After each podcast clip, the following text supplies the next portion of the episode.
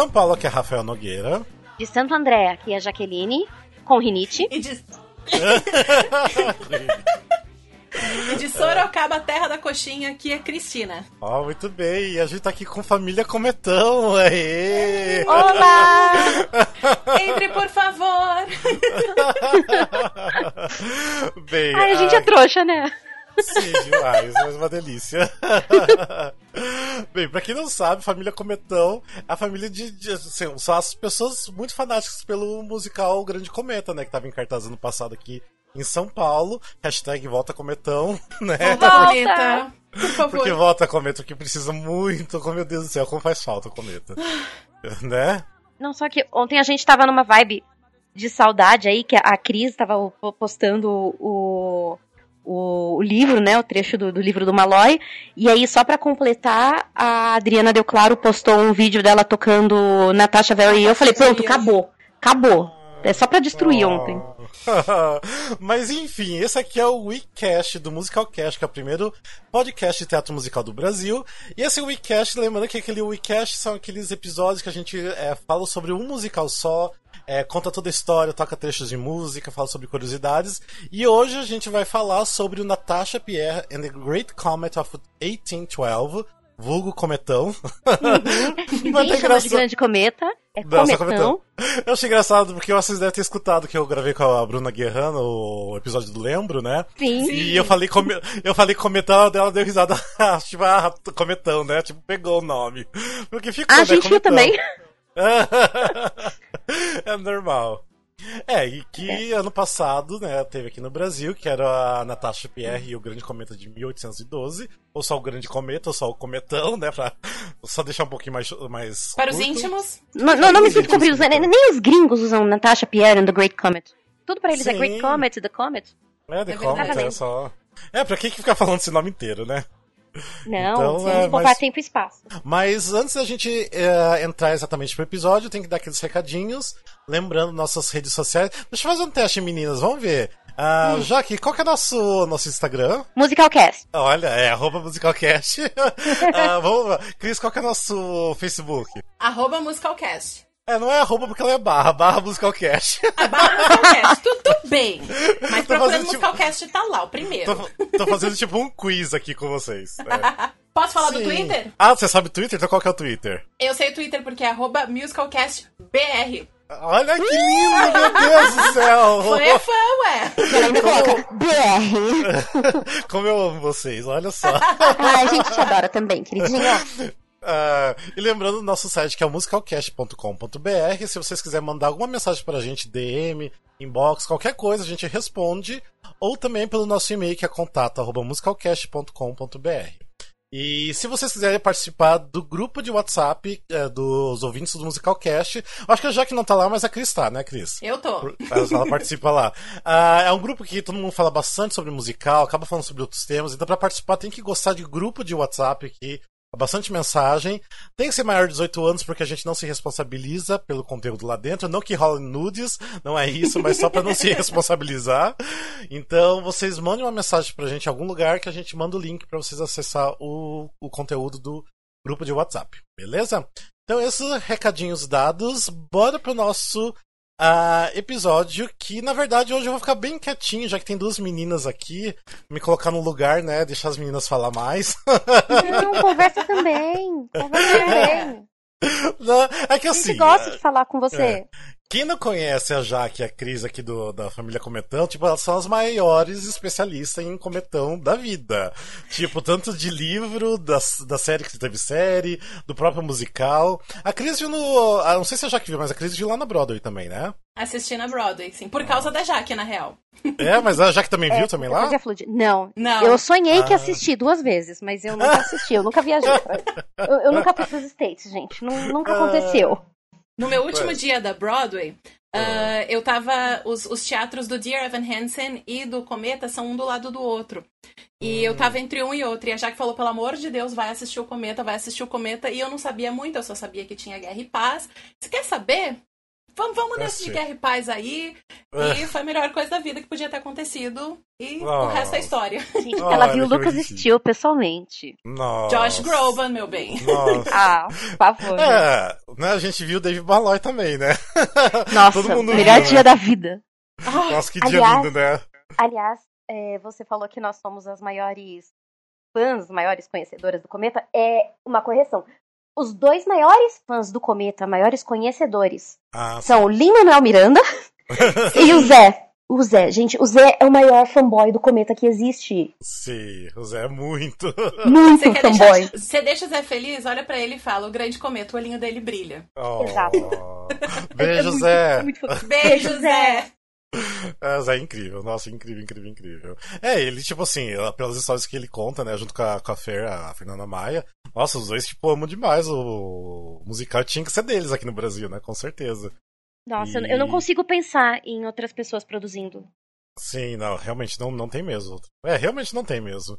E eu sou muito grato também porque no dia que o Dave Malloy, né, que não conhece quem é Dave Malloy, que é o criador do musical, uh, quando ele foi assistir aqui no Brasil, eu ia, mas aí comecei a desanimar porque eu tava sem grana, não sei o que, eu tinha falado pra, pra Fernanda Maia que eu tava afim. Ah, deixa quieto, ai, deixa outras pessoas assistir, queria muito pelo menos tirar uma fotinho com ele, mas deixa quieto. Daí, quando faltava, tipo assim, uma hora e meia pra começar a apresentação, a Fernanda me mandou mensagem. Ela falou, Rafa, você tá vindo, né? Eu falei, não, já desisti. Ela falou, não, vem que eu consigo, eu te coloco pra dentro, te dou um convite. Oh. Nossa, daí eu saí correndo, correndo, peguei um Uber e fui. Não, peraí, você foi da.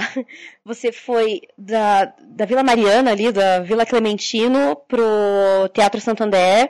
Pra Sim. quem é de fora de São Paulo, gente, é do outro lado é. da cidade. Na verdade, eu tava na casa de um amigo até, porque daí o meu amigo foi comigo, eu tava na casa de um amigo meu, mas também que é meio perto aqui. Mas não assim, deu tempo rapidinho pra gente chegar lá. E ainda a gente pegou. Eu peguei autógrafo com, com o Dave Malloy, tirei foto. Ah, e foi tão especial assistir a mesma sessão que ele tava assistindo também. Nossa, a gente chorou. É, ah, acho que eu ficava mais emocionada é, de ver as reações dele e da Eliza. A Eliza é a esposa dele. Sim. É, deles assistindo e vendo as modificações, porque eu via que eles reagiam mais é, a, aos detalhes ah, que o Zé tinha acrescentado na história. Uhum, Nós demos exatamente. muita sorte, na real, porque na, na semana anterior a gente tinha assistido e alguém comentou, disse, olha, tá chegando. E a gente pegou uhum. e conseguiu comprar ingressos. A gente só e... sabia que ele vinha. É, uhum. Nós compramos os ingressos e a gente ficou exatamente do outro lado do, do palco. Ah, gente, naquele meiozinho. Sim. Onde. No sofazinho. É, sim, nós ficamos sim. num sofazinho de um lado e ele tava na mesa do outro lado. Então a gente conseguia ver direto eles. Foi oh. incrível, foi maravilhoso. É, eu tava mais do lado dele, tava tipo assim umas três mesas pro lado, mas assim, quando eu virava assim pra esquerda eu conseguia ver assim ele também ficar assistindo. Às vezes eu parava e ficava só olhando as reações dele também, assim, eu ficava vendo ele assistindo o cometa. Eu tava prestando mais atenção nele que no cometa mesmo. Exatamente. Exatamente. E ele é um fofo, né? No final ele ele conversou com a gente, nós gravamos um convite com ele também. Ele estava super empolgado e ele ficou até surpreso que tinha uma família cometão. A gente fez um pacote, um care package para ele, compramos ah, rapadura, sim. catuaba, caipirinha. Ele citou a gente no Twitter. Ah, sim, ele citou eu vi a gente isso. no Twitter. É. Nossa, incrível, incrível. Gente, Vai ser bem especial. Volta, Foi... Malloy! Volta, Malloy! Quartet! Nossa, a gente é? pediu pra ele trazer Ghost Quartet. Ele, acho que ele não fazia ideia de que tinha fã de Ghost Quartet fora dos Estados Unidos. né? Mas enfim, ó, a gente já falou já um pouquinho aqui da experiência, né? Que foi aqui em São Paulo do Cometão. Mas vamos começar a falar realmente agora do, do espetáculo. Porque, assim, esse WeCash é, é importantíssimo, principalmente para quem não conhece nada do musical. E esse é mais importante ainda porque a história do Grande Cometa é confusa, querendo ou não. Tipo, assim, pega as pessoas meio de surpresa, porque quem não conhece nada da história, não lê o playbill, né? Não lê ali o programinha, fica perdido. Não tem como entender 100%. Porque é, é bem tão confuso, confuso mesmo. É tão confuso que eles chegam a colocar a história e uma árvore genealógica, né? Uma árvore de conexões Sim. dentro do, do programa. E Sim. cantam isso ainda pra gente. É, e cantam na abertura pra explicar, né? Pra saber que as pessoas vão entender, né? Aliás, então... essa música ela nem existia. A abertura, hum. ela nem existia no original. É Sim. que a Rachel Chevkin, que era a diretora, ela virou pro Malloy e falou assim, ó, o pessoal não vai entender. você, precisa, você precisa criar alguma coisa aqui pro, pra contextualizar a galera. Sim, é porque não é todo mundo que conhece a história da Guerra e Paz. Eu mesmo nunca consegui ler o livro. Tipo, já tentei começar várias vezes, nunca fui em frente. Mas quem realmente lê o livro é difícil achar, né? Então, pra eh, ler o livro e assistir o musical é um, é um processo aí, né? Então é, é, muita coisa, é muita coisa. E até porque não é ler apenas o Guerra e Paz, né? O Dave Malloy, ele criou o Grande Cometa a partir de um trecho, eu anotei Sim. aqui, do volume uhum. 2, livro 5, um trecho de 70 páginas. Então, se você lê o, o Guerra e Paz inteiro, o Grande Cometa é só um trechinho. Tem muita coisa é. que acontece antes, tem muita coisa que acontece depois. Não, bota coisa antes, né? Porque se eu não me engano, come... eu não lembro se o livro começa em 1803 ou 1805. Uhum. Sim. Tipo, e 1812 é o. É tipo o ponto alto do livro, né? Hum, e ainda sim. depois acontece um monte de coisa. Sim, sim, sim. Não, realmente é. Então, por isso que esse webcast vai ser importante para as pessoas entenderem melhor, até não só o que o cometão aqui, que foi a versão brasileira, mas entender o lado da Broadway mesmo lá de fora, porque é complicadinho e também contar um pouquinho mais das experiências aqui que a gente teve também depois. e. Mas enfim, então vai ser, eu acho que um, eu acho que o Wicast mais importante que a gente já gravou vai ser esse, que vai ser oh, bem explicado. Oh. é. Até mais importante do último que eu gravei, que foi The, The Prom, né? Porque eu tenho que falar do The Prom todo episódio. Toda semana um Rafa fazendo a evangelização do The Prom. Sim. É que eu prometi no. Não, é que no Mas é último é episódio eu prometi que eu vou, em todos os episódios, não sei até quando, eu vou colocar The Prom em algum momento. Então já coloquei nesse, então o check no checklist aí. Ok. mas enfim. The Prom, ah, The Prom merece mais destaque, mas eu divago aqui. Vamos voltar pro começo. Oh. tá, beleza. Aí já consegui mais gente no The Prom Family. mas enfim, vamos falar então. Uh, vamos falar um pouco então por que, que a gente escolheu, na verdade, o Grande Cometa? Na verdade, eu já estou falando aqui, porque é um musical complexo. Acho que as pessoas precisam de uma pequena ajuda para entender melhor o, o, espetáculo, né? Mas deixa eu perguntar para vocês, menino, o porquê do Grande Cometa, assim? Por que, que assim, vocês acham importante também falar do Grande Cometa? Uhul. Pergunta profunda, né? Não é? Filosofia, assim, logo no começo, eu tava com os dados aqui. Eu acho que o Grande Cometa, ele é muito importante pelo que não é dito e pelo, pelo, pela, pela maneira com a qual a gente consegue traçar paralelos com a trajetória de cada um dos personagens com o momento que a gente está vivendo. E também é importante a gente falar do cometa, uh, porque cada maneira, cada, cada vez que você, que você assiste ele, você assiste ele de uma maneira diferente e sai com alguma coisa diferente para si. Jack. Isso é verdade. É, nenhuma vez que você assistir uma sessão do Cometa. Quer dizer, esperando agora no momento de volta a Cometa aqui no Brasil e volta a Cometa no, no exterior, né? Uh, nenhuma sessão é diferente. Ou, ne, desculpa, nenhuma sessão é igual. É igual, é. Exatamente, Exatamente, pelo sentido de você pode sentar em lugares diferentes. Eu, eu encorajo você a procurar lugares diferentes. É, Sim. A, a buscar a experiência de outras pessoas que assistiram em lugares diferentes, porque é, tudo é pensado de tal forma que você tem uma experiência completa, você tem uma noção, é, você vê um personagem reagindo num canto a uma cena na qual ele nem participa, mas que você vê exatamente como a reação dele vai impactar lá na frente. Sim, uh, sim. E tem uma questão, é, tem uma questão filosófica, meio linguística do próprio Malloy, que a ideia dele era falar assim, é, mostrar que a gente só tem pedaços da história porque quem assistiu da casa da. É, de perto da casa da Princesa Mary não vai ter a mesma experiência, não vai ter a mesma visão, é, uhum. o mesmo entendimento da Natasha, por exemplo, que uhum. sentando perto da casa da Maria Dmitrievna. Quem senta uhum. no centro não vê a reação, é, não acompanha a história da perspectiva dos personagens periféricos, que são tão ou mais Você interessantes. Você cria relações de empatia Sim, é, total. Você cria relações de empatia diferentes com os personagens, dependendo da maneira do lugar uhum. onde você senta, né? Uhum. E até da, do seu, do seu, da sua vivência mesmo, porque você vê na Princesa Mary uma coisa que você talvez está passando, então você consegue conectar com ela. Ou daqui a pouco você se vê mais na Sônia do que na Natasha. Então a Sônia canta a Sônia sozinha e a gente vai abaixo. Sim, mas eu mesmo, assim, pela experiência que eu tive, eu assisti nove vezes, Eu sentei em vários lugares diferentes e deu, assim, uma diferença bem grande. Às vezes de um lugar para outro, assim, porque você consegue também captar detalhes que você não vai conseguir captar de outro uhum. lugar, né? De repente, assim, de uma parte até da coreografia, né? De repente, um beijo mais apimentado que alguém tá dando ali no meio de, uma cena, né? Eu acho que uma, uma experiência próxima, que, que pode definir isso, é, nós assistimos também o segundo dia que o Malloy, que, que o Malloy assistiu, né? E no caso uhum. foi o do Pierrinho, foi o dia do Pierrinho, do Thiago. Sim. E a gente sentou, pela primeira vez a gente estava próximo da, da casa da Princesa Mary, da casa dos Bolkonski. E ali naquele trecho, no, na hora do baile, praticamente rola ali um, um threesome, um homenagem a trois ali entre os ah. personagens do, do entre o Dolokov, o, o, Boris e a Julie. Você fica assim, gente. Ah, e eu nunca tinha reparado. Ah, e a gente fala, meu Deus do céu, olha o que tá acontecendo ali.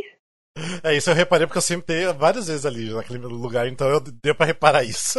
Eu nunca e uma coisa visto. muito legal é que quando começou, uh, quando, quando a família Cometão começou a ganhar mais seguidores, muita gente vinha perguntar, mas onde é que eu compro? Eu sento no balcão, Sim. eu sento na mesa. E vocês fizeram até um, um post com várias Sim. fotos, né, de cada lugar e o que, que acontecia, mais ou menos. Sim. E vocês ressaltaram a importância de, tipo, vai mais de uma vez e assista de lugares opostos para pegar experiências diferentes. Então, eu, eu nem lembrava que eu, que eu fiz esse, esse post, porque eu, teve um dia que foi mais cedo tudo mais. Fui sentando em vários lugares, tirando foto uh, da visão uhum. daquele lugar, né? E também eu imprimi né, o mapinha do, do, do, palco e dos lugares. E durante o espetáculo fui fazendo anotações. Eu acho que até os atores acharam estranho, tipo, alguém fazendo anotação o espetáculo inteiro, né? Porque eu já tinha assistido, acho, sei lá, umas Tem cinco o crítico, vezes. O né? crítico. Um crítico. E foi assim, ah, não, tipo assim, em tal cena tal personagem passa por esse lugar, sabe? Em tal cena aquele personagem faz o solo naquele lugar. Então foi anotando tudo aquilo ali para fazer aquele meu meu post ali, que foi muito bacana porque a galera adorou, tipo, foi uma coisa bem definitiva. Deve ter sido difícil fazer sem dar spoiler. É, também, também. É porque às vezes. É, porque às vezes a gente quer falar alguma coisinha a mais, mas não dá para falar nada, né? Porque, tipo, ah, não, senta nesse lugar porque você vai ver exatamente isso, né? Não tem como falar porque vai dar spoiler, mas foi um post bacana. Nossa, nem tinha lembrado que tinha feito isso, mas era, era bem necessário também para saber a diferença dos lugares também.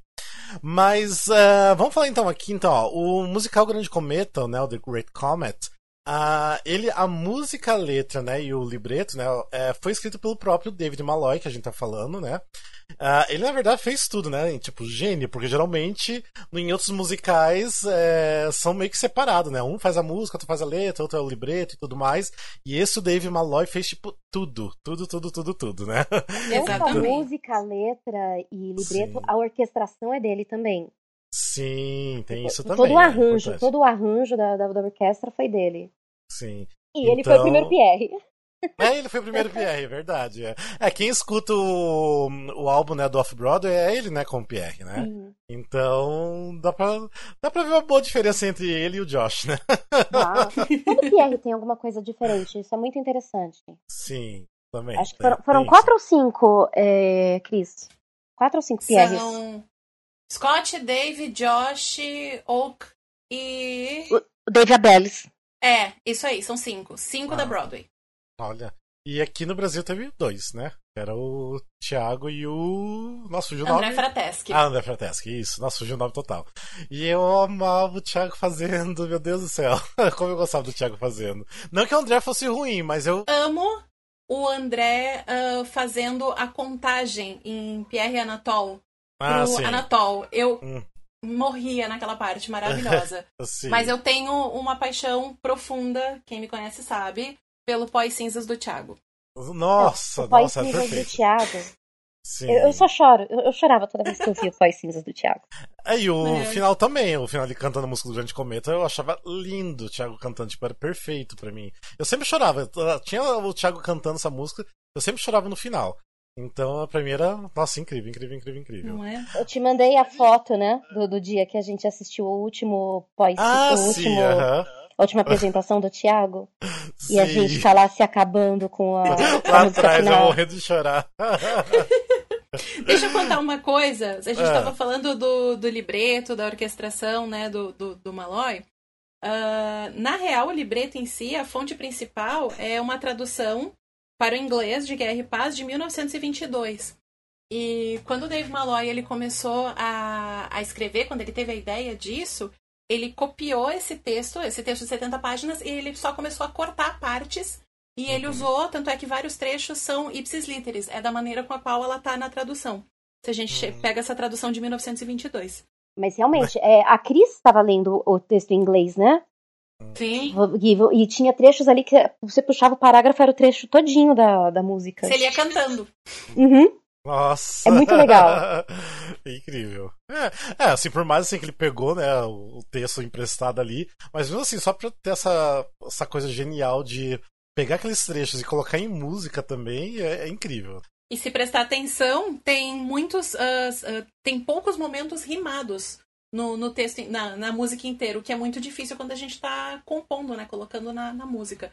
Mas ele manteve o texto completo por causa disso. Sim, porque ele queria que o pessoal tivesse a mesma sensação que ele teve quando ele, quando ele leu Guerra e Paz. Exatamente. Aliás, gente, a, a história da criação do, do cometa é sensacional, porque o Malloy ele era ele era pianista num navio, né, num, num, navio de cruzeiro, e ele falou que durante as horas de folga dele ele estava lendo Guerra e Paz. Foi quando ele ele se ele realmente fez o livro todo. E ele comentava que ele se identificou muito com o Pierre naquela questão de que é, ele estava reparando, ele era um outsider naquele mundo, as pessoas muito ricas ou, ou bem de vida indo no, no cruzeiro, é, ele tocando, um monte de coisa bonita acontecendo lá fora quando eles aportavam e as pessoas estavam só no salão, estavam só comendo ou estavam no, no cassino.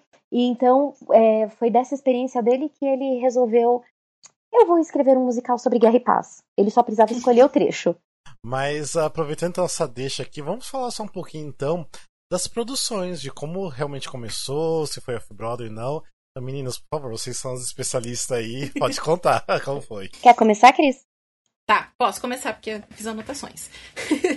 uh, no, no momento que ele começou a, a montar, ter essas primeiras ideias, ele se juntou com. Ele tinha feito o Beowulf, é um musical sobre o Beowulf, que eu não pesquisei direito, desculpa. Uh, e ele se juntou com a Rachel Chevkin. E ela falou: então tá, a gente já fez esse Beowulf aqui nesse teatro pequenininho, experimental, chamado Ars Nova. E a Rachel falou: tá, e agora? O que, que a gente faz agora? E ele começou a, a, E ele deu a ideia desse Guerra e Paz, achando que ela ia cortar ele. Ela falou: beleza, vamos que vamos. Então. Só, só pra ah. complementar, é, o Ars Nova é praticamente o núcleo experimental deles lá, né? Exatamente. É, eles fazem produções diferentes, eles buscam textos, é, inspirações diferentes. E o, o Malloy era artista residente lá, na, na época que pediram para ele fazer uma produção nova. E ele virou e falou assim: Eu quero fazer Guerra e Paz. E aí, e é, realmente, ele achou que, que a, a, Rachel ia cortar ele. Não, vamos. Eles cancelaram todas as produções dos próximos dois anos, acho, para focar no, no Cometa, porque era um projeto muito ambicioso. Exatamente. Então vocês dá pra ver que o Dave Malloy é o Zé Henrique de Paula da Broadway, né? Acho e... que é por isso que eles se deram tão bem. Exatamente. Então, no dia 1 de outubro de 2012, teve essa estreia no Teatro do Ars Nova, que é considerado off, off, off Broadway. E é um teatro muito pequeno, com 87 lugares apenas. E no dia seguinte da, da estreia, esgotaram todos os ingressos para cinco semanas de, da temporada deles ali. Então foi um estrondo, eles se apresentaram e a galera apaixonou. Ah, aí, por causa desse sucesso todo, ah, eles começaram a negociar produções né, de novas temporadas. E aí eles construíram uma tenda uh, chamada Casino, que era no Meat District. Meatpacking District. É, Meatpack, é. é. Era num distrito boêmio ali no, de, de, de Nova York. Então eles criaram uma tenda especialmente para essa produção. E aí foi nessa primeira produção que eles começaram a servir comida, que tinha toda a experiência da experiência gastronômica. A do, no casino, inclusive, quem assistiu no casino foi o André Torquato. Ele assistiu. Ele, é, ele eu só é... não sei. Eu não sei se ele assistiu no, no casino do Meatpacking ou do Theater District. Isso, porque Uma foram foi... duas produções do casino. O casino, essa tenda, ela cabia 199 pessoas. E do Ars Nova pro casino, ele também mudou a quantidade de atores no ensemble do, do coro para dar mais, para encher um pouquinho mais. Foi aumentando aos poucos, né? É, Isso. Nenhuma produção diminuiu o número de atores, mas uh, foi, foi, crescendo aos poucos para preencher os lugares. Então Exatamente. foram essas duas apresentações, é, essas duas temporadas no Casino, é, uma em 2013. Eu não lembro ah. se foram as ah. duas em 2013, uma em 2013 e outra em 2014.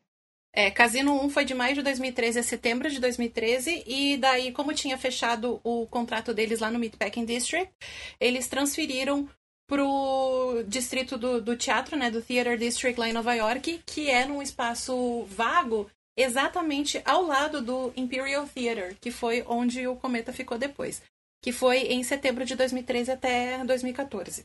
Isso. Aí, uh, depois que acabou essa temporada no Casino, a segunda temporada do Casino, é, começaram os ensaios, as tentativas de levar para Broadway. Uh, então eles começaram as previews, começaram a procurar, né, formas de fazer, de, de produzir, e come, eles fizeram as previews em Chicago. Foi no ART, né? No American Repertoire no, Theater. Mas foi no, no campus de Harvard. No American Repertoire Theater, no uhum. ART que foi o tipo ensaio para chegar na Broadway, porque já era um teatro mais tradicional, uh, mais ou menos o mesmo esquema do Imperial. E aí, em 2016, 2017, me ajuda, Cris. É, 2016, eles... dia 14 de outubro de 2016. Eles foram para Broadway. E parte do motivo deles terem conseguido ir para Broadway, porque mesmo mesmo naquela época era realmente muito é, arriscado se deve ao Josh Groban, porque o Josh uhum. assistiu a primeira uma das primeiras apresentações deles no no casino? Não, não foi nem no casino, foi no Ars Nova. Foi no Ars Nova? Foi no Ars Nova. O, o elenco da Broadway é muito, muito grato a ele. Porque uhum. com o nome dele é, encabeçando o projeto, é, conseguiu atrair investidores e levar o Cometa por mais anos. Retificação porque eu falei errado, não foi 14 de outubro, 14 de novembro de 2016. Foi a estreia na Broadway. Ui. Olha. 14, no... 14 de novembro do ano passado foi a estreia do The Prom na Broadway. The Prom number 2. Não, na verdade foi a, primeira, foi a primeira preview, na verdade. Não a estreia, mas a primeira preview. Mas enfim. Vamos Olha, fazer um teste. Toda vez que o Rafa tentar citar. Vamos ver quantas vezes o Rafa consegue citar The Prom em todos os episódios até o fim do ano. fazer uma contagem, né? Quantas vezes? Sim. Dá quase pra fazer um drinking game. Dá. Sim. Toda vez que o Rafa fala The Prom, bebe. é, mas é bem isso. Um shot de vodka. É, nossa, seria incrível, né? Yeah. Mas enfim. Então isso aí foi então basicamente é, como é, começou e terminou né, o musical Grande Cometa. As produções. Obviamente também a gente teve também. Ah, mas aí, antes de ter aqui no Brasil também teve já em outros lugares. Teve em. Teve no Equador. Ah, no Equador, Equador em, em Quito. Teve no. Isso. E eu tô, tô pensando na Cal no Centro de Arte é. das Laranjeiras. Mas foi uma ah, montagem ah, é. acadêmica é. também. Foi uma montagem acadêmica que também meio que deu, eu acho um problema, se eu não me engano, lá na Cal também. Eu não sei, porque eles não tinham os direitos também. Por mais é. que tenham cobrado ingressos, eu sei que foi meio. Não sei, eu acho que deu algum probleminha, se eu não me engano. E, mas também teve assim, ó, mas assim, oficialmente assim que teve assim uma produção grande, eu acho que foi aqui no, no Brasil, né, em 2016. A que teve mais notoriedade foi foi 2018 aqui em São é, Paulo é, 2016, e agora 2018, em Tóquio, né? Sim. Aí em Tóquio ainda tá aberto ainda de Tóquio? Não, foram cinco apresentações, né? Só cinco? É, foi pouquíssimo, quando o pessoal se empolgou, acabou. Ué, gente, por que fazer todo aquele trabalho para cinco apresentações? Meu Deus! E, e, detalhe que a apresentação deles era quase é, versão de franquia, né? É, uhum. É, porque até o logo era o mesmo. É, aqui, a, o, o Zé e a Fernanda, eles compraram o direito do texto. Sim, sim. E lá, aparentemente, eles compraram o direito de licenciar a produção toda. Nossa, Exatamente. gente. Mas enfim, né? Então aqui em São Paulo, eu acho que é basicamente então, o primeiro país, né, fora do, dos Estados Unidos, que teve uma produção grande, ficou até bastante tempo. Quer dizer, bastante tempo não, porque a gente queria que ficasse mais, né? Mas é uma temporada normal de musical aqui em São Paulo. Eu achei que ficou e... bastante tempo até, considerando é, não, o tipo de musical. Olha, pra ser bem sincero, quando eu assisti a uma pré-estreia, a primeira pré-estreia, eu pensei, ixi, esse negócio vai flopar. Não, não vai encher de gente, não. Sério? Eu, sim, daí eu fui assistir a segunda, a segunda vez que eu assisti, foi na, uh, no segundo final de semana que já tinha estreado. E não tava cheio uhum. o teatro, tava bem, bem vazio. O teatro não, né? Porque uhum. era o. o 033 rooftop, né? Rooftop. O rooftop, isso. Não tava muito cheio. Daí, daí pra mim que era tipo assim, nossa, isso vai ficar um mês e vai. Porque assim, as pessoas de repente não vão curtir por ser um lance diferente, as pessoas não estão entendendo, acho que não vai ser muito bom, as pessoas não vão sair falando bem do espetáculo, acho que vai flopar lindamente. Ainda bem que eu estava errado, né? Porque a partir, eu acho que depois de um mês, aquilo lá tava bombando sempre, né? Tava sempre cheio. Demorou um pouquinho para engrenar. Demorou Sim. um pouquinho para engrenar, mas acho que é exatamente por causa da estranheza. O rooftop não é o lugar mais acessível do mundo. Sim. Foi o primeiro musical do Rooftop também, né? Sim. É. E foi o quê? Foi o terceiro projeto grande da Adriana também. Então, uhum. é, tinha, tinha tudo isso jogando contra e eu acho que eles se deram muito bem. Sim. Agora, quer saber como o Cometa veio pro Brasil? Ah. o Zé e a Fernanda foram assistir na, na Broadway. Piraram, pirou o cabeção, loucamente, total. Uhum. E a Adriana disse que o Zé comprou o livro do, do Great Comet. Ele chegou para ela um dia, falou assim: é, Eu queria fazer isso aqui, mas dizem que é impossível fazer uma produção fora dos Estados Unidos. Aí ela fez tipo: Hold my caipirinha. Ela pegou o livro e falou: Eu faço. tipo, né? nada é impossível pra Adriana, gente. É, durma com essa. Ah. E, aí e a Adriana, ela tem essa, ela tem esse, essa conexão com o teatro musical, né? Ela produziu, ela estava dentro do Nuvem de Lágrimas, que era um ah, musical original. Peça, Depois ela atuava foi pro, também, pro né? Carrossel Musical, exatamente. Aí o Carrossel Musical também com, com o Zé e com a Fernanda. O Carrossel era lindo, eu adorava uhum. o Carrossel, achei a coisa mais fofa. Sim. E agora, é. com Chaves, né? Ela tá com E agora mesmo esquema. Mesmo é. esquema. Sim. Mas enfim, é, ela manda muito bem na, na, na produção. Aí, ah, vocês até falaram, né, que o, a Fernanda e o Zé foram assistir no Brota e tudo mais. Tem a história que eles ficaram tão loucos da vida que eles foram assistir de novo no dia seguinte, né? Sim. E... Mas então que eles também são super, né, loucos pelo, pelo cometa também. Não, o, Mas... o, Zé, o Zé tem a camiseta oficial né, da Broadway, aquela com, com, a, com aquele com os nomes. Natasha ah, e Pierre, sim. fulano e ciclano. E eu virei no, no dia que o, o Malloy veio assistir a primeira apresentação, que ele hum. pela primeira vez. Eu falei pro Zé, ué, mas cadê a camiseta? Ele, eu fui buscar o Malloy no, teatro, no aeroporto com aquela camiseta. Maravilhoso. Ah, muito bem, muito bem. mas enfim, bora lá então contar então para quem não conhece o Grande Cometa, vamos contar um, um pouquinho quer dizer, um pouquinho, não, bastante sobre a história. Uh, a gente vai tentar ser um pouquinho assim, não. A gente vai resumir, mas não resumir tanto, porque é importante alguns detalhes. E daí também a gente vai tocar um pouquinho das músicas para vocês entenderem onde entra cada música, que momento que é. Então, bora lá então contar um pouquinho da história do Grande Cometa. Meninas, agora inter... ah, pode dizer para falar Não, isso. Eu já ia dizer que uma coisa interessante do Grande Cometa é que ele é um musical cantado do início ao final, ah, com uma sim. exceção, que a gente não vai falar. Ah, que lindo. Dá vontade de chorar só de lembrar. Nossa, não fala isso.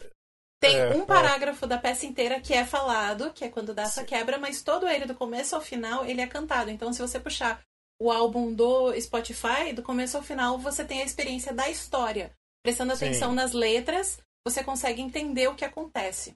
Sim, né? Assim exatamente. como Hamilton, por exemplo. É, porque ele é bem literal, né? Hamilton tem uma música só que não tá no. que, que não está no, no CD. Essa record, sim, aham. Uh -huh. é. Mas uh, não é nada que interfira na experiência também. Mas sim, do Cometa, sim, realmente, você tem a peça inteira no Spotify, gente.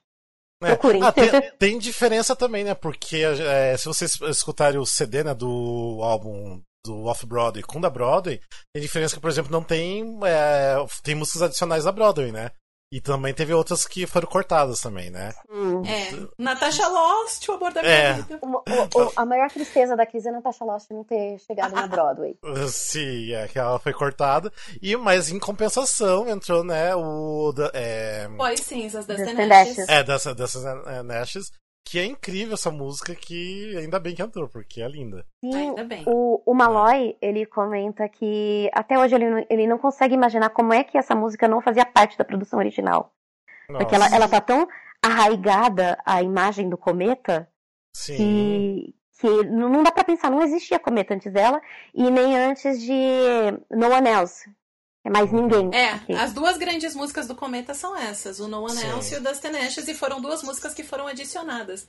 Quando eles ensaiavam no, no, Ar, no Ars Nova, eles ensaiavam e chegavam a esse ponto, logo antes, né, do, do que seria essa música, e o Malloy falava, ah, tem uma área da Natasha aqui, continua. Uhum. Tem a área da Natasha aqui, continua. Aí teve um dia que a Rachel Chefkin olhou pra ele e falou, amigo, vai pra casa escrever a área da Natasha.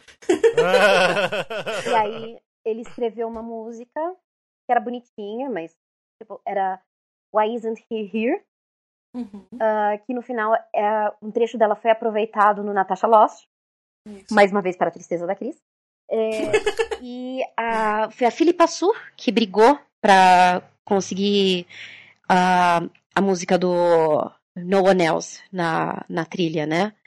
Porque ela, ela queria uma música que, ao invés da Natasha ficar lamentando é, a ausência do Andrei, é, ela queria uma música que contasse um pouco mais sobre a personalidade da Natasha. E aí ela e o Malloy ficavam trocando mensagens, ela mandava pedaços da, do livro que ela achava que combinavam com a Natasha. Eles pra, praticamente construíram a música juntos. Mas, ó, vamos. A, gente já tá falando de coisas ali mais do meio, né? Já explicando. É, vamos começar do começo. É, vamos começar desde o começo. Eu, na verdade, assim, eu sou péssimo para explicar assim. Alguém pede, ah, do que, que é sobre o, o, Grande Cometa. Eu nem quero explicar, dou qualquer link pra pessoa ver, porque eu sou péssimo, que é muito complicado pra minha cabeça explicar. Entendo hoje em dia a história, mas foi complicado aprender toda a história. Mas então eu vou deixar com vocês, meninas, por favor, pode começar desde o comecinho. O que, que acontece no musical. Cris, esse momento é então, é seu. Tá, então a gente começa com, como a gente já tinha comentado com o prólogo.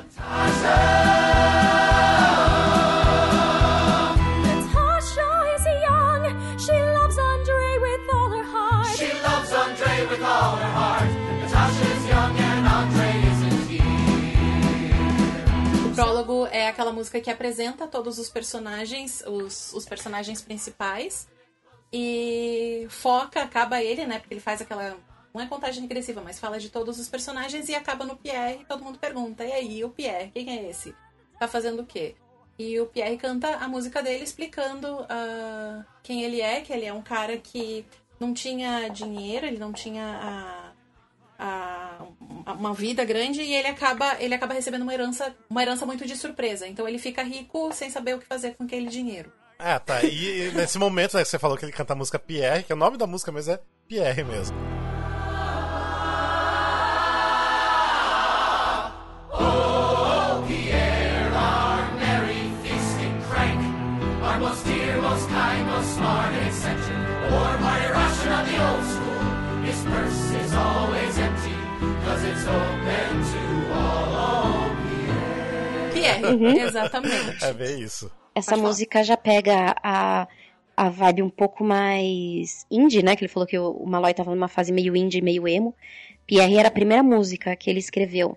na verdade. E se vocês pegarem é, essa música, surgiu no meu íntimo, é, cantando em português, uh, é, é, exatamente o começo do trecho do livro que ele está adaptando. É exatamente esse capítulo, esse parágrafo.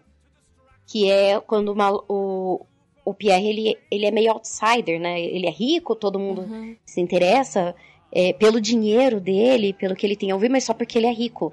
Porque ele. As pessoas sempre olhavam para ele de outra forma, quando ele era só o filho bastardo do conde. Então. O próprio casamento dele foi por causa do, do dinheiro dele, né? O casamento sim, dele com a Elaine. Sim, foi um casamento arranjado, né? Os dois são vítimas, no caso. É, e então ele tem essa visão de outsider. Ele tá dentro do lugar, ele tem os vícios, os mesmos vícios que as pessoas têm ali dentro, uh, mas ele ele se dá conta de que aquilo existe, ele não sabe como parar e ele fica enojado. Ele, eu não sou como vocês. I pity you, I pity me, I pity them. Tipo, uhum. ele tá total emo. que é basicamente Exatamente. isso. Essa música tá aí só para apresentar o Pierre. E acabando a música, a gente vai pro Núcleo Moscou, onde a gente tem a apresentação da, da Natasha, da Sônia e da Maria D. Então a Maria D vai apresentar a cidade para as duas meninas que vinham do interior, que são aquelas meninas ingênuas que estão esperando pelos noivos. A Sônia, nesse ponto da história, também está noiva. Tadinha da Sônia. Sônia deserved better. Sonny Deserved Better, exatamente. É. E, a, e a Maria D, ela conta um pouquinho sobre a sociedade moscovita. Né? Ela uh, congratula, né? ela parabeniza a Natasha pelo noivado dela, porque o Andrei é um partidão. Uh, e elas vão sair para comprar vestidos e vão ler e vão participar da sociedade em si. Que é uma daí, música partir... bem tradicional, ela usa bastante elementos da, da, da, estética da música russa mesmo, né? para criar a atmosfera, para criar o ambiente. Então, como ela tá em Moscou, ela vai visitar a futura cunhada, a Mary, e o futuro sogro dela, o Bolkonsky, né? E daí vem a música A Vida Íntima do, da Casa. Não é, sei se é isso. É, The Private and Intimate Life, intimate of, the life of the House.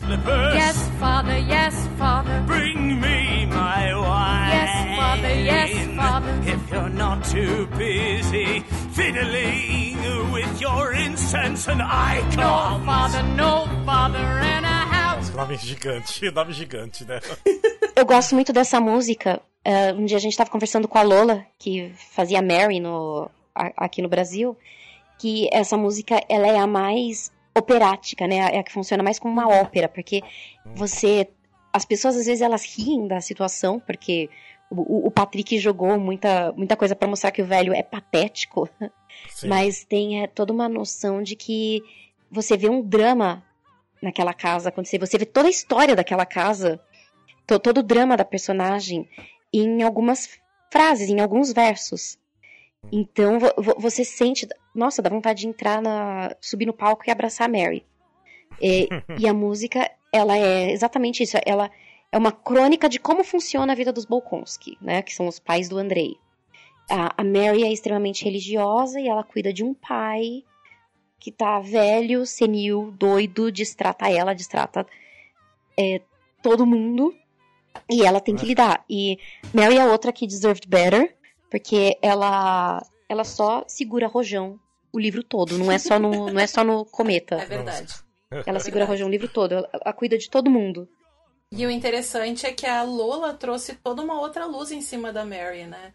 Uh, geralmente a Mary é aquele personagem co-coadjuvante, que tem aquele, aquele momento, tem um momento mais pra frente no Letters, mas é isso. E a Lola conseguiu trazer uma empatia muito grande pra personagem, tanto é que o pessoal surtava quando ela quando ela cantava, batia muita palma, porque ela é maravilhosa. E ela trouxe muita questão desse relacionamento abusivo dos dois.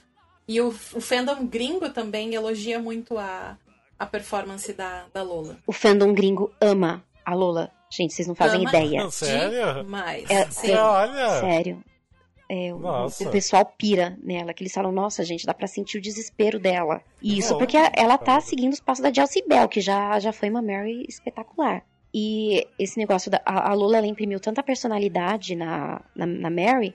E eu lembro, a minha mãe, eu levei minha mãe para assistir o Cometa.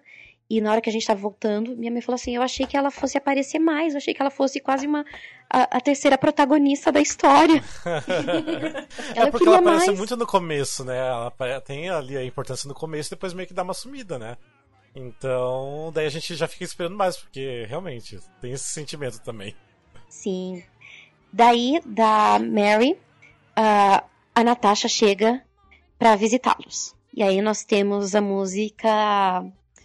Uh, Natasha Bolkonskis. Natasha Bolkonskis. I am not afraid of anyone, but such hesitation, such unnatural manners. And from the first glance, I do not like Princess Mary to play. É tensão, Climão. Climão. Tensão, climão, exatamente. Tensão, climão. A Mary não vai muito com a cara da Mary, com, a, com a cara da Natasha. A Natasha não vai muito com a cara da Mary. O velho distrata a Natasha. E aí a Natasha, que já é uma adolescente super volúvel de 19 anos, que tá acostumada a todo mundo gostar dela, quando alguém diz, não, você é chata, ela já começa a questionar tudo. Ela, ela, ela já entra em crise, ela começa a questionar toda a situação dela na vida. Sim. Tipo, eu vou entrar, eu vou entrar pra família dessa gente horrível. Esse musical tem um quê de emo, né? Muito emo. Bem emotivo, né? Não é? E como ela tá assim, chateada, ela tudo fica azul e ela canta do grande amor que ela tem pelo Andrei. E apesar de todo o distrato, ela ainda o ama muito e canta uma das canções de amor mais bonitas dessa Broadway inteira, né, de musicais. E que aqui no Brasil, que é a música No One Else, ou em português, Mais Ninguém.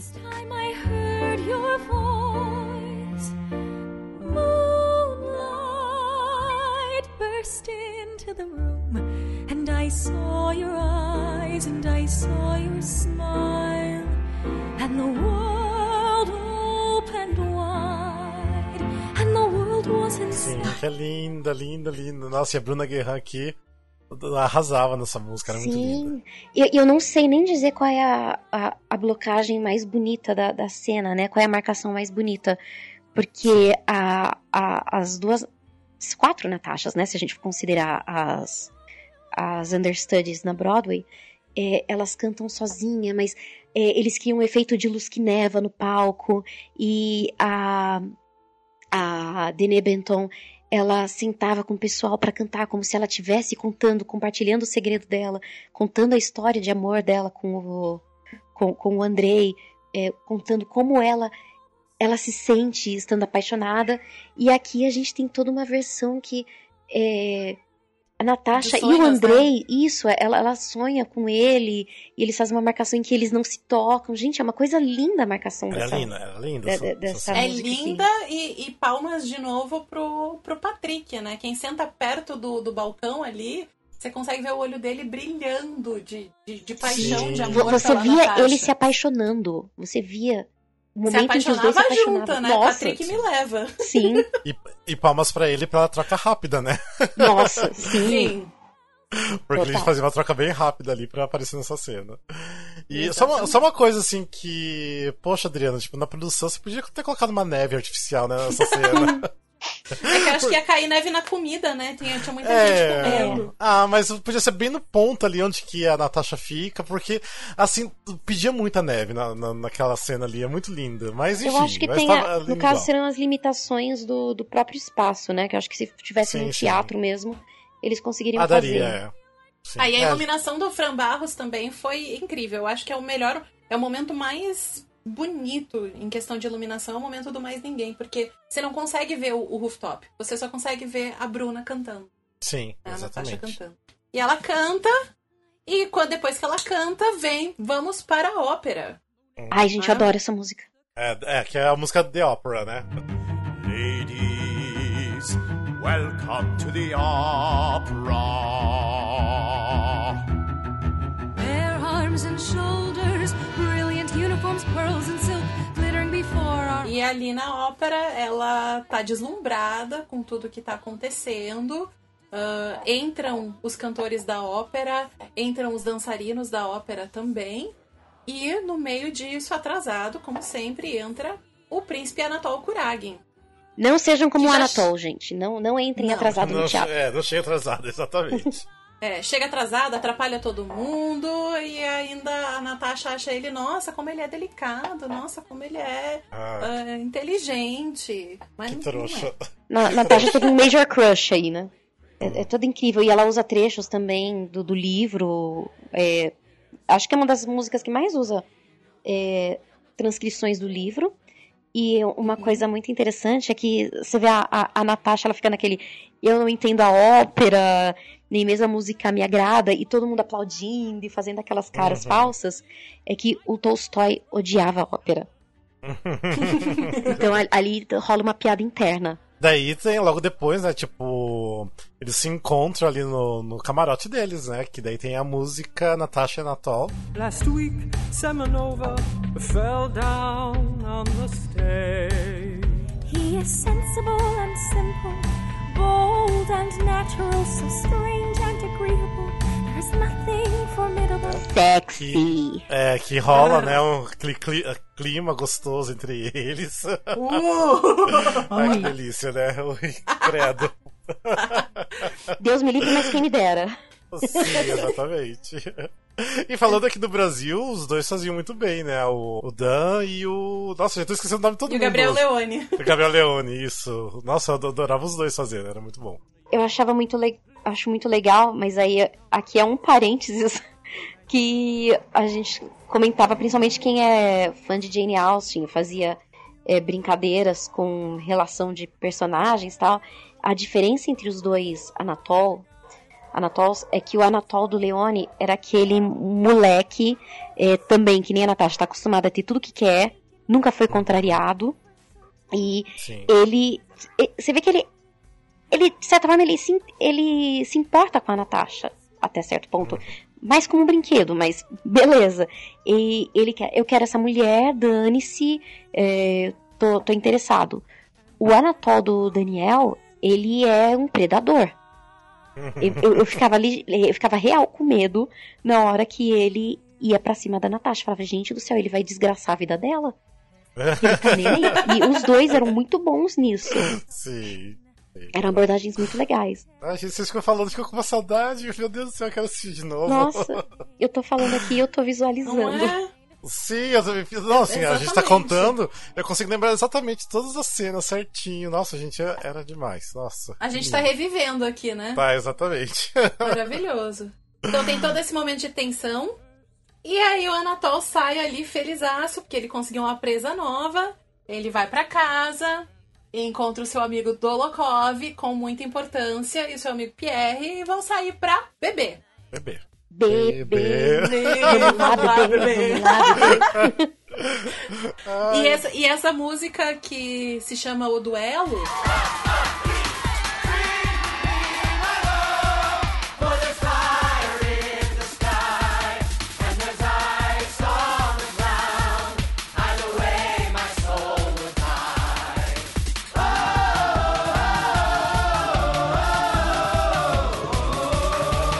The Duel, né, no- na versão da Broadway, come- ah, se chamava primariamente Drinking. Sim. E ali vai todo mundo pro clube. A Elaine se junta a eles, o, o coro tá todo lá, fica todo mundo bem loucão. E Misturam nesse uma música tá lou- com uma coisa de clubber, né? Eles misturam Sim. bastante música contemporânea nesse pedaço, todo mundo fica loucão. O É a primeira presença do, do estro- da, da- da luz estroboscópica, né? sim, na Sim, Broadway, sim. né? Na- É, na Broadway também, quem é epilético não pode assistir. Por causa da, da luz estroboscópica. É sério, eles têm na, na, na, na bilheteria, eles avisam. Quando eu fu- eu fui comprar ingresso, ele perguntou pra mim se eu era epilética. Ele falou, não pode, porque é muito forte mesmo. Você assiste eles em pausas, assim, em flashes. E aí tá todo mundo lá, fica loucão, fica bêbado, bebom pra caramba.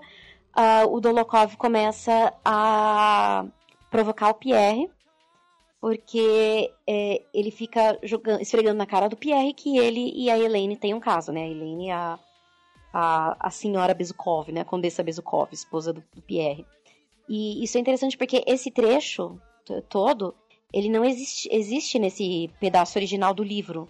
Isso aconteceu muito antes no, no livro. É, o Malloy só colocou ali para dar um pouquinho mais de profundidade pro Pierre. Porque no, no livro, nesse trecho, o Pierre já tá total deprimido. Já tá total em depressão. É, de depressão quase crônica. E aí ele só precisava de um empurrãozinho pro Pierre perceber que é, realmente ninguém levava a sério, que vida é essa. Mas eu, eu tô me precipitando aqui. O Dolokov, Tá o no Dolokov duelo, é. provoca o Pierre, o Pierre convoca ele pra um duelo.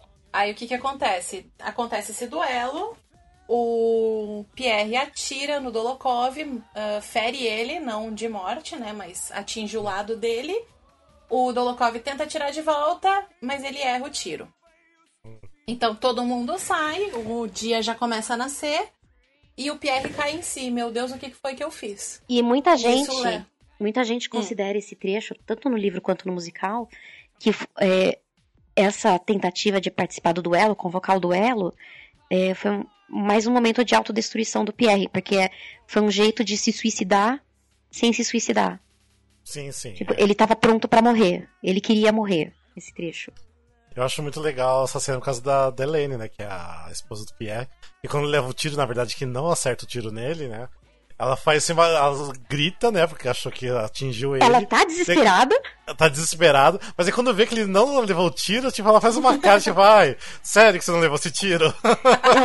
eu, vejo essa cena muito a minha mãe, quando meu, meu pai exagera no que tá doente. Minha mãe faz um. Sério? É só isso. Mas é muito bom. Muito bom. E uma coisa E muito legal, Ah, uma coisa falar. muito legal da, da Elaine nessa cena, é, eu não posso falar pela Amber, lá na, na Broadway.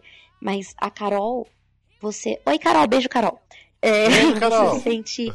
é, ao mesmo tempo que ela, ela sente essa, essa pressão de caramba, é, olha só como eu só trago destruição. Tipo, Uhum. as pessoas se ferram porque ser, ser, ser bonita, ser diva é um dom. Tipo, trazer um Uhum. mal é um dom. Sim. Você, você vê que ela, não- ela não é muito feliz com essa ideia. É os graus de empatia que a gente, que a gente vai criando com os personagens. Mesmo com a Elaine, que seria uma antagonista, não é de fato, né? Uhum. Sim. As camadas que a gente tem. É, o relacionamento deles era extremamente tóxico, né? Nem- nem- nenhum dos dois era bom pro outro. Mas lá, o Pierre cai em si. E aí, aí cai em si. É. e a gente cai junto. Porque aí vem Dust and Ashes. Is this how I die? Ridiculed and laughed at, wearing clown shoes.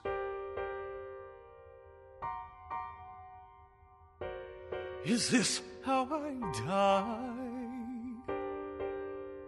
Furious and reckless. Nossa, Dance Nashes é pra acabar, né? É pra acabar. É E, muito tan- e lindo. tanto é que, e tanto é que ele começa falando, né? Puxando o gancho do, da questão do suicídio que ele queria, que ele queria se matar, ele começa. Is this how I die? Né? Em português, o será que eu morri? Será, que, é eu morri? isso? Ser- Vou só cantar aqui. Eu tenho cicatrizes pra minha vida por causa dessa música. Nossa. Cicatrizes nos dois casos, tanto do, do Frateschi quanto do, do Tiago. Do Thiago. Que Sim. o, o Frateschi, ele cresceu muito nessa cena. Ah, dá, dá pra notar a diferença dele na primeira pra última sessão. Uhum. É, o, o Pierre dele cresceu muito nessa parte. E o Thiago... Meu, Ti- Thiago me destrói toda vez com essa Sim, música. sempre. Eu, eu ouço essa música, me eu fico destruída. Uma coisa que, que eu gosto muito da Broadway, que eu prefiro e eu senti falta aqui, mas a gente consegue entender o porquê, é que o Dustin Ashes da Broadway é o Pierre cantando e tocando ao piano, né? Ah, então sim. dá um clima muito mais sombrio. Aqui, como o piano fica dentro do, do pit ali do meio, Do fosso. ele não fica vis... é do fosso, exatamente. Ele não fica visível pra todo mundo. O, Então, o Thiago falou pra gente, inclusive, que eles treinaram. é, eles ensaiaram uma versão com o Pierre tocando dentro do fosso. Ele só falou assim que ia ficar muito complicado, porque só quem tava ali no, no círculo central que ia ver. Sim. É, quem tá mais profundo não, não conseguiria até avisar, realmente. então ele canta isso, a gente acha que acabou o, o, ato, o primeiro ato aí. Não acabou. Estamos todos destruídos, mas ainda tem mais. Vamos que vamos. Então, o sábado passou, a balada passou, todo mundo acorda de ressaca, menos a Mary A. Que canta Sunday Morning. Early Sunday morning, Natasha and I lit a candle, looked in the mirror. I see my face, don't be silly. They say you can see your future in the long row of candles. Preparada pra igreja, então ela vai. ah, ela quer chamar as meninas pra igreja. E a Natasha e a Sônia estão fazendo brincadeiras com velas no espelho pra ver os seus amores, os, né, os seus Muito amantes. adolescente, né? Total. Muito. Muito Só adolescente. A faltou o Natasha, teste da Capricho. a Natasha, nesse trecho, ela tem 19 anos. A Sônia, acho que ela tem 21 ou 22, porque elas não tinham muita diferença de idade. Então, É total adolescente, total teste da capricho. Eu, eu gosto muito dessa cena que eu acho que ela fica bem sombria no tanto pela música quanto pela criação do Sim. da, da cena. A única coisa que me deixa muito muito triste, porque se perdeu mesmo na tradução, é que quando a, a Sônia vê, você vê um homem, um caixão, e aqui ela fala, sempre tem um dos dois.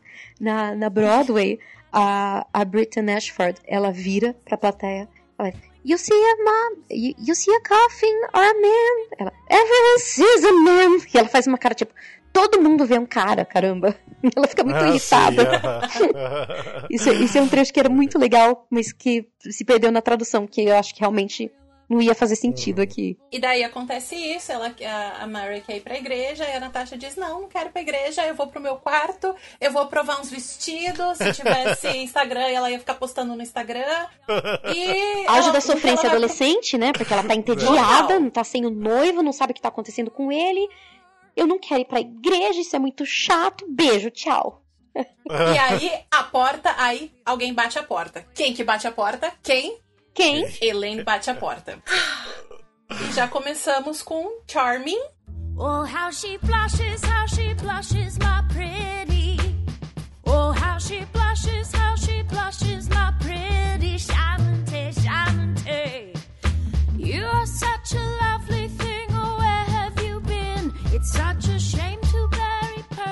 E a Elaine vem convidar a Natasha pro, pra festa, né? Pro ball, pro baile. Uhum, porque o, o Anatol pediu. O Anatol pediu. Exatamente. E interessante é que na Broadway, de fato, a Natasha troca de roupa no palco. Então tem toda essa questão de estar se despindo da ingenuidade dela e criando essa nova personalidade, né? Pra conseguir agradar o Anatol. Aqui no A, a Brasil não tem Elaine, isso. na, na Broadway, tanto a, a Elaine nessa música, ela tira o colar, o medalhão que o Andrei dá pra ela, no, pra, pra Natasha, logo no comecinho do, do espetáculo. Ela arranca o medalhão da Natasha e coloca um colar de pérolas no, no Uhum. pescoço dela. Então, tipo, a Natasha já está completamente seduzida pela ideia. E a Natasha imita, que nem aqui no Brasil, a- a- no fim da música, a Natasha está imitando os passos de dança da, da Elaine. Uma coisa Exatamente. que eu acho bacana da blocagem aqui, né, da, da montagem, é que é- essa é uma daquelas músicas que se você realmente vê de vários lugares, você ganha muito, porque é, é quase uma cena de vilã da Disney. Porque você vê a Uhum. Natasha fugindo dela, e a Elaine chama ela de volta. A, a Elaine da, da Carol, ela é praticamente é, a- aquela cobra do, do Mogli. Tipo, ela, Hum, ela sim. seduz, meu, ela vai no chão, ela mexe, ela se joga e levanta, e, e você fica hipnotizado. Aquilo é maravilhoso. Aquela mulher, meu Deus. E tanto o figurino, e tanto o figurino quanto a iluminação colaboram pra isso, né? Que o figurino É. dela tem tons de verde e de Verde. roxo. A iluminação segue esse esse ponto de vista que são geralmente as cores de vilões da Disney. Sim. Exatamente. Gente, não, essa música é total vilã da Disney, é maravilhosa. E Carol Bezerra, né, tem o meu coração. Nossa, Carol Bezerra arrasava nessa cena, meu a Deus última do céu. sessão, a última sessão do Cometa que todo mundo começou a cantar Charmante Nossa. junto. E ela Nossa. chorou no meio da cena. Oh. Ela pediu pro pessoal cantar junto, o pessoal cantou junto. Ai, que coisa E, ela, e maravilhosa. vocês também! A, a Elaine Mas foi- dela fica com um sotaque meio carioca, gente, aquela sensacional. Vocês também! Tanto que É, mas- é, foi a- acho que foi a única música que elas precisaram parar mesmo. É, o pessoal Uhum. aplaudiu, a, a, a Bruna deu um beijo na mão da, da, da Carol, Da Carol. deu um tempo Uhum. e elas voltaram pra cena, porque eu acho que elas precisaram se recompor. E aí? Aí acabou o Charmanté. A Natasha tem uma saída e o pessoal do baile entra. Ali a Natasha também tem uma troca rápida, né? E temos The Ball. I am seized by feelings of vanity and fear. There is no barrier between us. Whispers and moans and ringing in my ear. There is no barrier between us. Divine, delicious, but Em português ficou o baile, né? Uhum. Então tem todo um rolê sexy, uma dança, aquela sedução que acaba com uma pegação, assim, que só o Brasil pra conseguir. Né? Sim, o, o Anatol consegue finalmente seduzir a, a Natasha por completo. E, e eles usam umas música, uma música linda, linda. Nossa, essa música é maravilhosa. Vo- vo- Você, você sente é, a, a Natasha dizendo: Eu não quero, mas eu quero. Eu não quero, mas eu quero. Ele, vem, eu amo, eu só quero você e tal. Tipo, realmente, vo- vo- você sente o momento da conexão. É, Cris, na, na Broadway é, só tem o, o Anatol e a Natasha no palco, né, nessa hora. Sim. Não Ah. tem todo o, o coro. O coro já tá todo escondido. O final do segundo ato são só os dois. Que é bem impactante, porque o Imperial, Imperial Theater é gigante, né? Sim. Então você só vê os dois dançando. E aí aqui ficou E aí- lindo com a, bio... a nossa, tinha a coreografia do Malo, gente. A coreografia era linda, no final eles ainda entravam com os copos, eles ainda faziam aquele efeito do, do som do copo, enquanto eles estão se beijando. E depois todo mundo sai, porque na real acaba só com os dois em cena, né? Que eles vão. Eles decidem fugir. Sim. Então, aquele momento, todo o coro, todos os personagens saem, eles fogem. E é assim que acabamos o, o primeiro ato. Primeiro ato, exatamente. Daí tá, vai todo mundo no banheiro, tem fila quilométrica no fila, na banha das mulheres. Sabe que e- eu sempre dava um jeito de sair é, no comecinho do baile pra fazer xixi exatamente por isso, porque eu sabia que depois eu não ia conseguir mais. E também ficava fila no rooftop pra, pra pegar Coca-Cola, pra pegar bebida. E a gente vinha pra pessoa. a sobremesa. Sim, É. é, esse era o momento que eu levantava pra pegar água, porque a gente, a gente sempre comprava água pra dar pro pessoal pro segundo ato. Ah, tá, sim, sim, sim, sim. Mas uma teve um família que se momento- importa, uma família que se É. importa. A gente hidrata os nossos atores. Mas teve um ponto que proibiram dos atores pegar as bebidas, né? As bebidas, mas não a água. É, Água. era assim, se o pessoal, se o pessoal oferecesse, eles podiam pegar, mas eles não podiam Sim. pegar mais é, champanhe, essas coisas. E, Gente, Os drinks. tinha, tinha um pessoal rico ali que eles compravam um balde.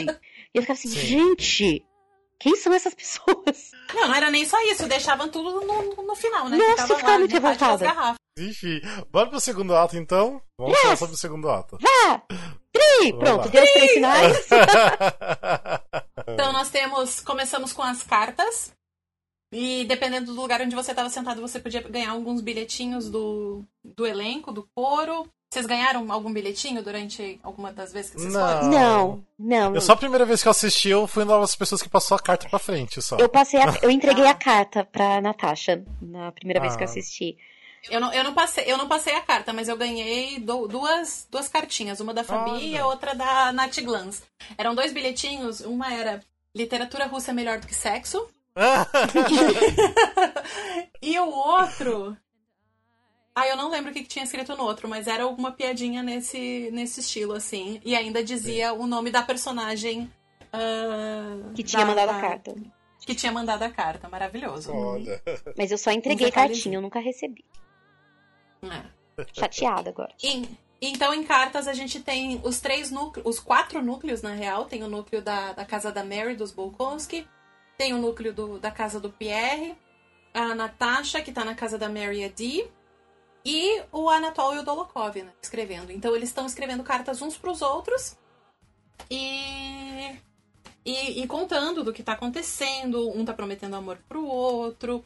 O Pierre tá escrevendo pro Andrei dizendo que ele queria estar lá com a morte à espreita, ele queria estar lá lutando pela Rússia, né? no- no- nas guerras lapone- napoleônicas, tanto é que ele fala que ele quer matar o, o Napoleão, que é o número da besta. O André, o, o Pierre é um menino entediado que ele queria ver ação, é isso. Extremamente emo. Fato. É, começa com Fato. o Pierre escrevendo essa carta pro Andrei, né? Com, com tudo que a, que a Cris falou. E ele menciona, ó, a Natasha tá aqui e tal. Eu ainda não fui visitá-la, porque eu estou nessa crise depressiva, não saio de casa. E eu deveria prestar mais atenção nela, porque você é meu melhor amigo e a gente era amigo. É, é que isso eles não abordam no, no musical, mas a, a Natasha e o Andrei, eles eram meio. Pierre, eles eram meio que amigos de infância. Ela tinha 13 anos, ele tinha 18. Tanto que nem, nem tem tanta diferença de idade entre eles no livro. No, musical faz parecer maior. E aí, na hora que ele cita a Natasha, a gente vê a Natasha escrevendo na casa da Bolkonskaya. né, Da Bolkonskaya, oh meu Deus. A Natasha escrevendo na casa da, da Maria Di. E a Natasha tá em crise, porque ela sente que ela está apaixonada pelo Anatol. Mas ela fala, Uhum. como é que eu vou terminar a... com o Andrei? Como é que eu faço? Eu amo os dois. Eu amo os dois, ele está em crise. E aí, nesse meio tempo, a, a Mary escreve uma carta pra ela, super fofinha, falando: olha, desculpa o mal entendido, é, eu, moro, eu, eu moro sozinha com esse velho, é, meu- meu- não, não liga pro que meu pai disse, eu tô muito feliz pelo meu irmão, por favor, volte, eu tô sozinha aqui, eu preciso de companhia. E aí a Natasha pensa, é cilada, ela escreve uma carta pra, pra Mary terminando o noivado. O, o noivado. Tipo, ela nem manda uma carta pro, pro Andrei, ela manda uma carta direto pra Mary. Não posso me casar com seu irmão. E nesse meio tempo, o Anatol escreve cartas apaixonadas para a Natasha. E aí, Que não é o Anatol que escreve. sim, é o Dolokov. Dolokov é aquele que amigão escreve pau pra toda a obra. Nossa. O Dolokov é aquele amigo, você tá fazendo merda, mas faz merda direito. Vamos fazer direito. Vamos fazer bonitinho, né? É. E ele, ele a seduz através das cartas, né? E aí eles resolvem fugir. E aqui no Brasil, na, na montagem do Brasil, o Anatol ele praticamente se masturba com a, com a pena, né? Com a pena. A, a primeira vez que eu reparei, eu fiquei assim, gente. Eu achava muito engraçado que de frente com ele geralmente ficavam só é, espectadores muito velhos ou eram homens com cara de tiozão. É. E aí tava lá o Leone. Natália, Natália, Natália. Eu falei, gente. e uma coisa Eu fico engraçada. com vergonha de lembrar. E uma coisa engraçada é que o. Quem, quem viu o Leone todo solto ali fazendo. Fazendo aquela cena, o pessoal super acha que o Leone ele vai chegar lá. Super, e aí, galera, beleza? No fim do, no fim do espetáculo.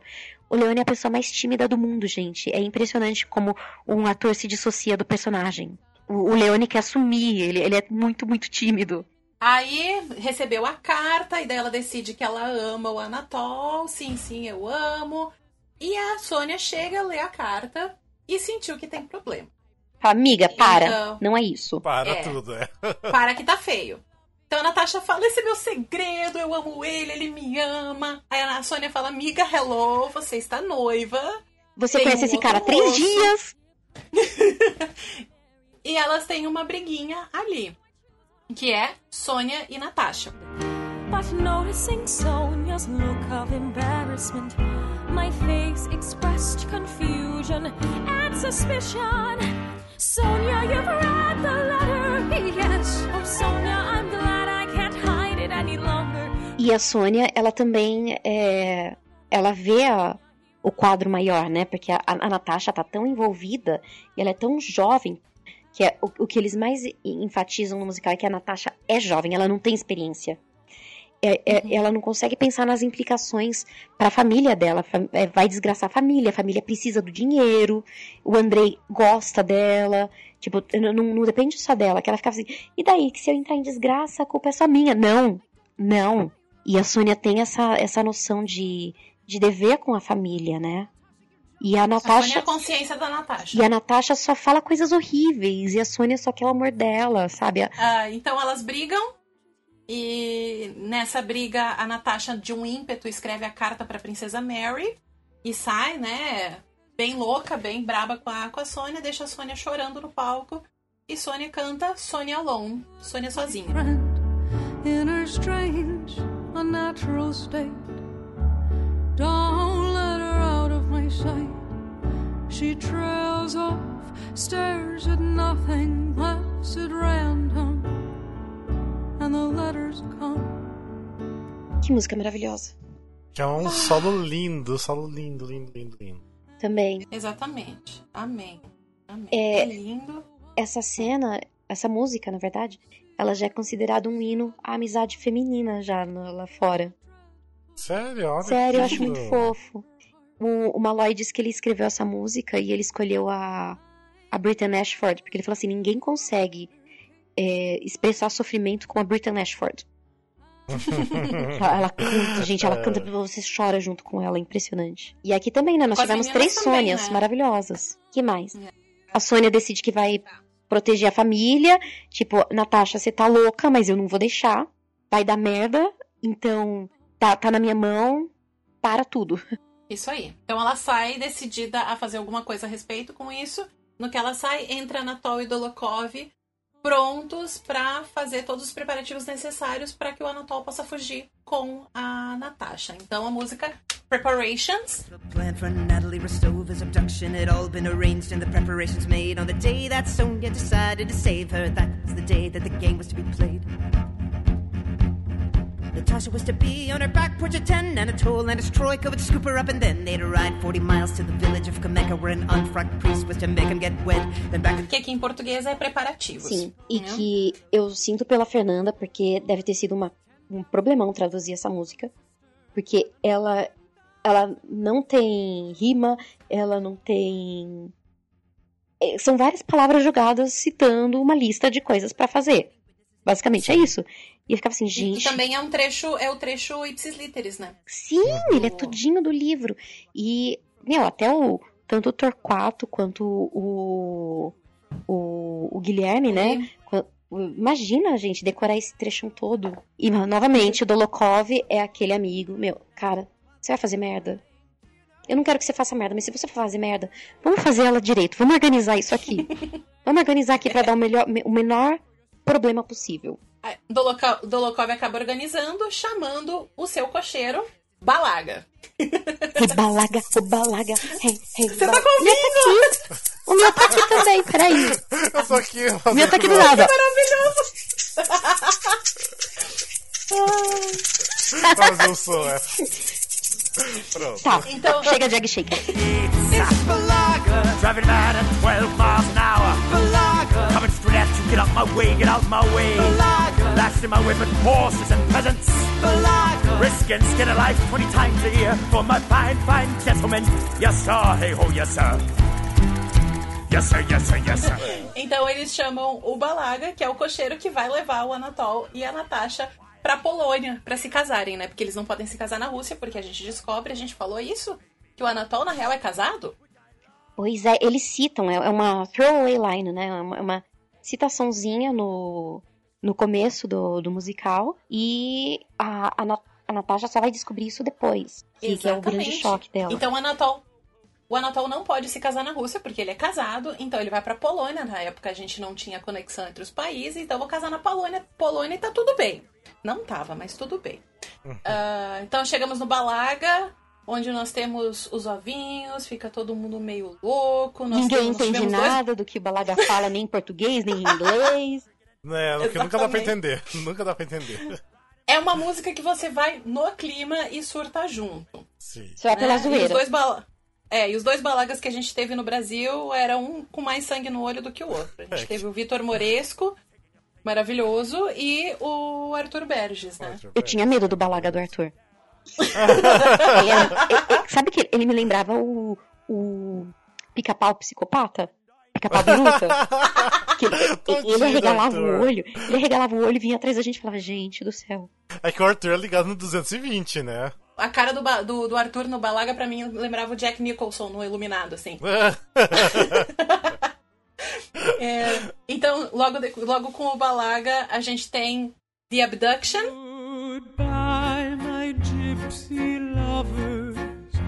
All my revels here are over. Well, goodbye, Matryoshka. Kiss me one last time. Oh. que é, na real, balaga e The Abduction são praticamente vistos como uma música só. É uma tem- música só, não tem diferença. Exatamente.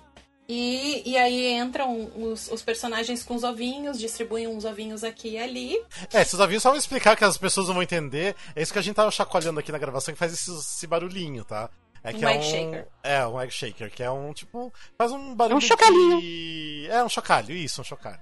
Então, só para as pessoas entenderem exatamente. Que ele- eles davam É. pro, pra, pra plateia e a plateia fazia a trilha sonora junto com o. Com, com- a, com a banda. E isso acontecia nos Estados Unidos também. Tanto que o- os ovinhos deles tinham a estampa do cometa, né? Ah, tá.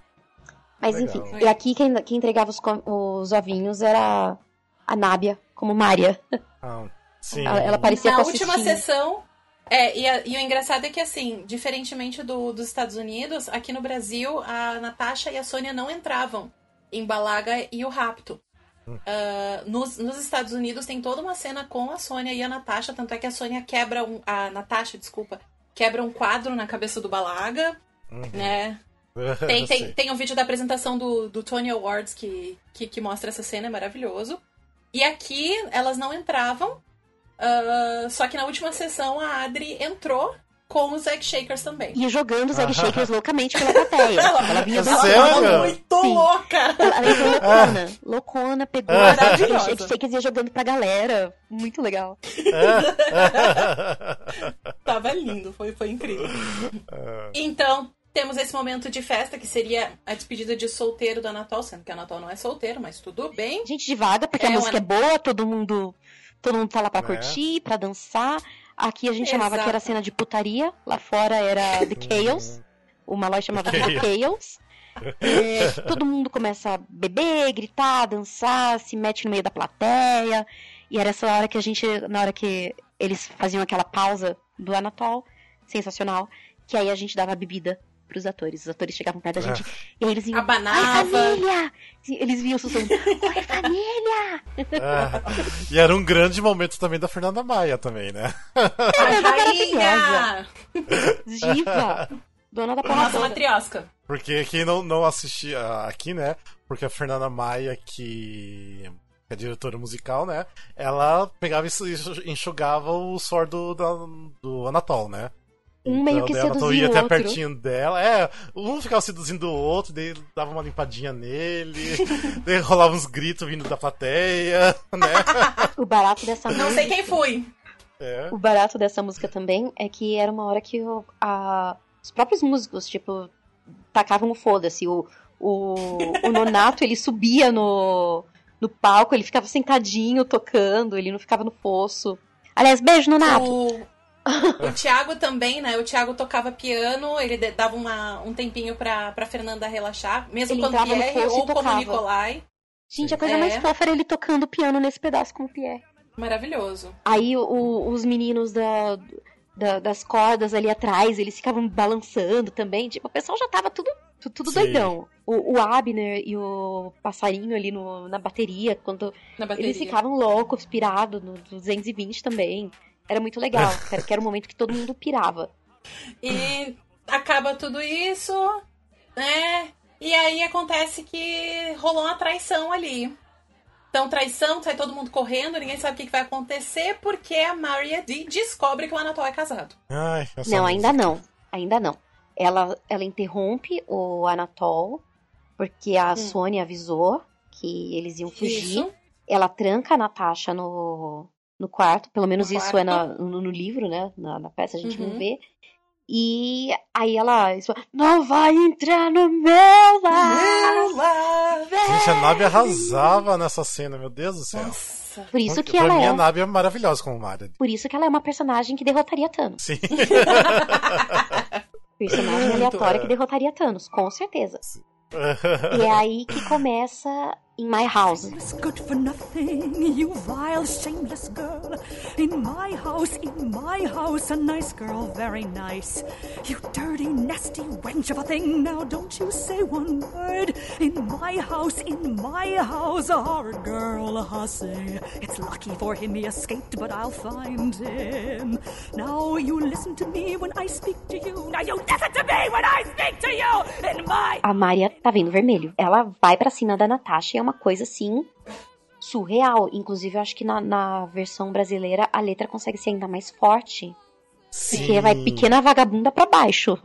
E a Natasha, ela tá segurando aquilo, ela tá, tipo, ciente das ações dela, até ela descobrir que ele é casado. E ela descobre que ele é casado e ela vai ao chão, né? Ela sai gritando, chorando e ela não consegue acreditar naquilo. Sim. E o.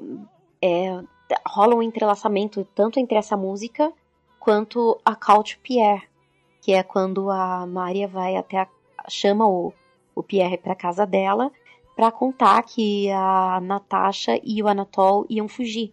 E o Pierre tava muito aquele, ai, legal, queria muito ser como o Anatol, ele vive no presente, ele vai fugir, ele tem coragem, ele vai e faz as coisas. Até ele descobrir que era a Natasha. Aí o bicho pega. Que aí ele, ele, e a ele e a Maria ficam discutindo sobre essas situações. E é nessa, nesse momento em que ele revela que o Anatol já é casado. E aí a Natasha descobre. E aí as duas Isso. músicas se entrelaçam. E você sente um desespero. Porque a, a Bruna começa a dar uns. A, a, a, a Bruna começa a, a respirar mais difícil. Ela, você sente o desespero dela no palco. Uhum. Que ela tá realmente, ela é um animal acuado ali. É muito, muito triste. Aí o Pierre sai. Ah, uma coisa interessante do, do Call to Pierre é a posição do couro, né? Que o couro fica todo lá no fundo, encolhidinho, e eles fazem todo aquele aquele trabalho de corpo com ah, ah, ah, ah, ah, ah, ah que deve ter sido muito difícil para aprender. Maria, Natasha has let down the family. What? Natasha has broken with Andre. What? Natasha has tried to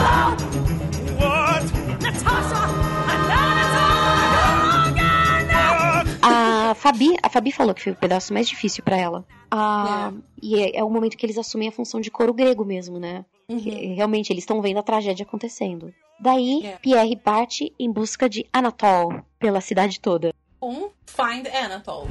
Anatole, find Anatole, Anatole, find Anatole.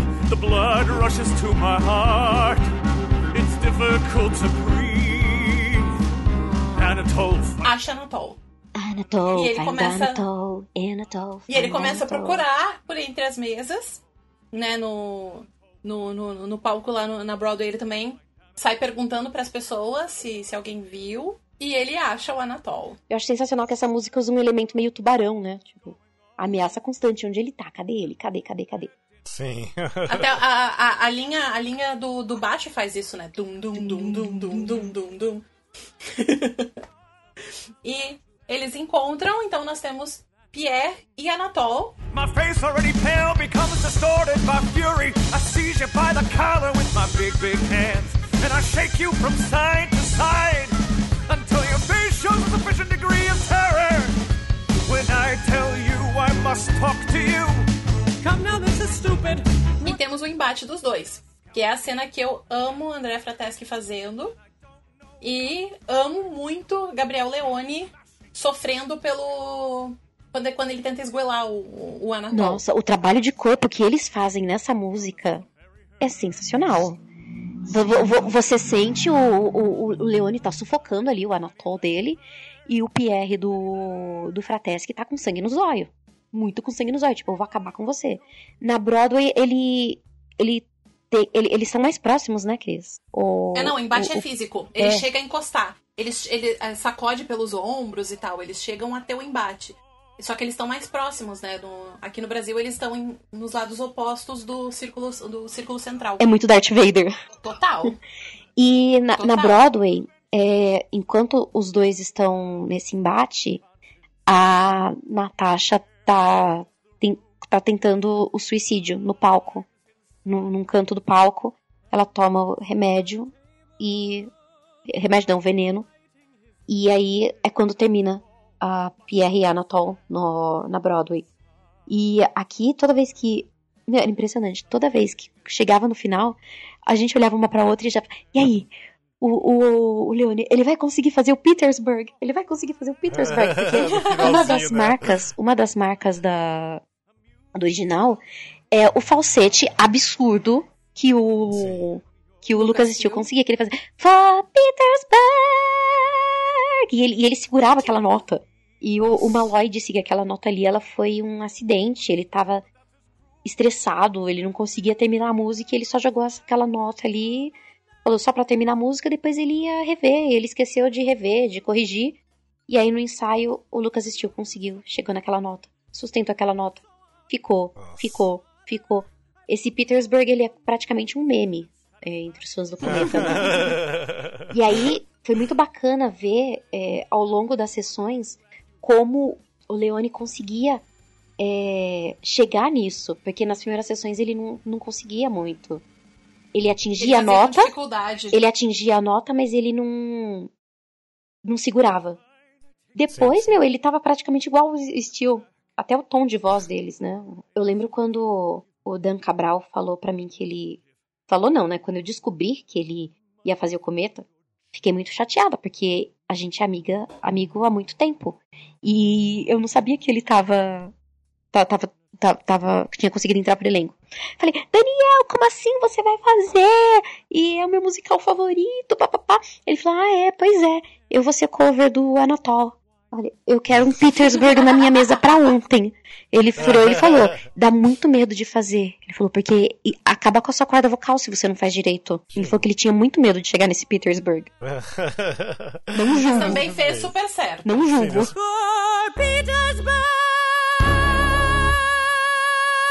Voltando aqui pra historinha, então, né? Vamos lá, vamos lá. É, que daí a Fugir Nat- pra é, Petersburg.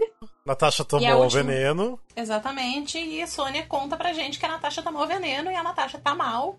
Tá prestes a morrer com Natasha very ill. Natasha very ill. The whole house a state of alarm and commotion. Natasha very Hill. Que é lindo Que também. é, Lindo. é uma música muito curtinha. Na real, ela é só um prelúdio pra Pierre e Andrei, que vem depois. Na real, chegou aqui no Natasha Very You, a gente vai numa tacada até o Grande Cometa, né? As Sim. músicas, elas são muito entrelaçadas. E aí é só tristeza. Então, é. Aqui, tipo assim, passou o rapto, é escada abaixo. Sim. Então a, a Sônia conta que a Natasha tá muito mal. Aí o Andrei retorna. Porque, né? a- o- Tragédia pouca é o bobeira. proble- Tragédia pouca é bobagem.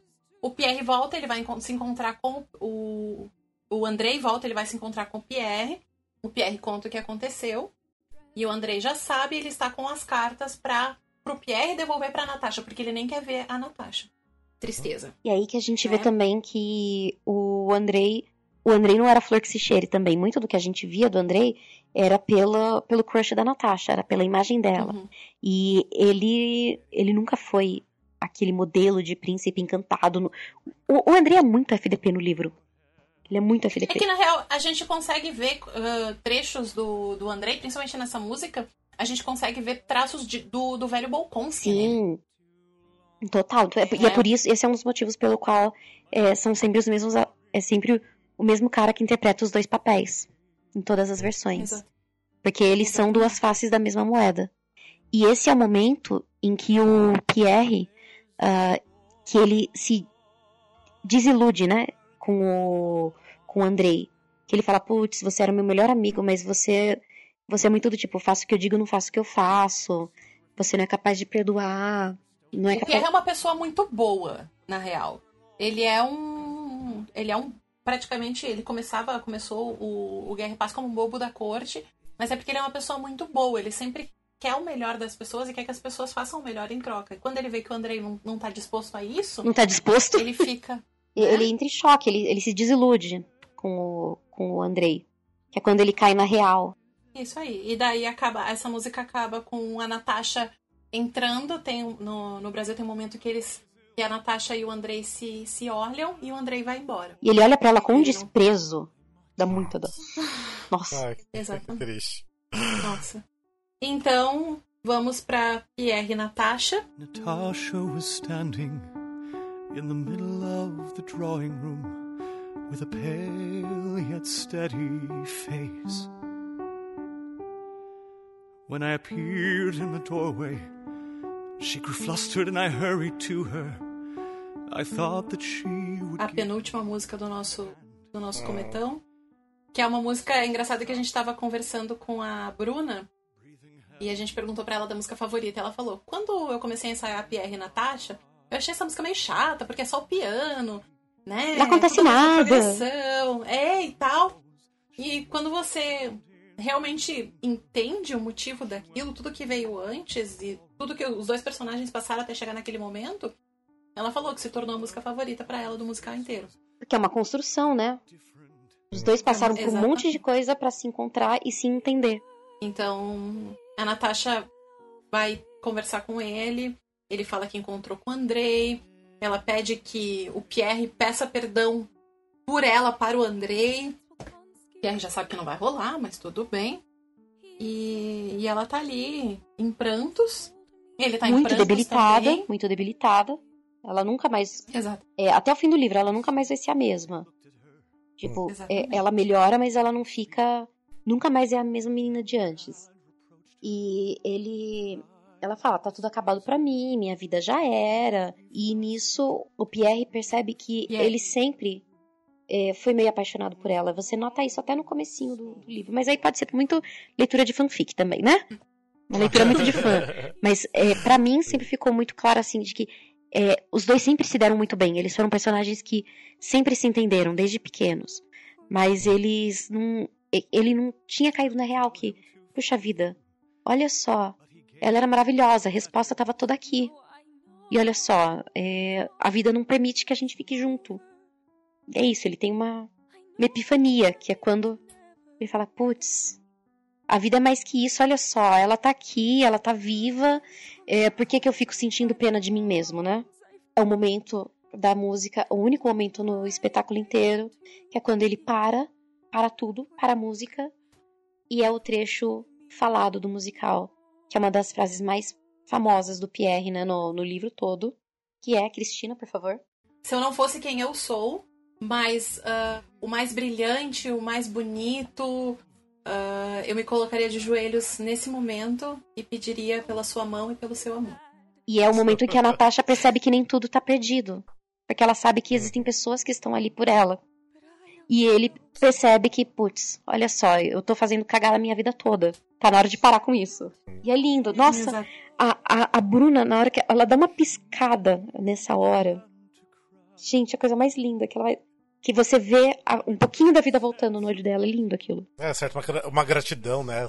Sim. E, e, esse é um dos momentos, assim, que os dois, o choro dos dois, porque eles cantam que eles estão chorando, mas você sabe que, que aquele choro é, é, muito genuíno, assim, sabe? Não é aquela coisa de, ah, eu tenho que fazer a técnica para chorar, porque o momento é muito pesado e a gente já tá chorando junto também. E nas últimas sessões, uh, os dois tiveram que. Dava aqueles. para poder Eles tiveram que dar umas pausas, porque eles não conseguiam seguir. É um momento muito delicado, assim. Então ele coloca o casaco dele, ele não acha a manga do casaco e ele vai pra rua. Só que é a Rússia e tá frio, né?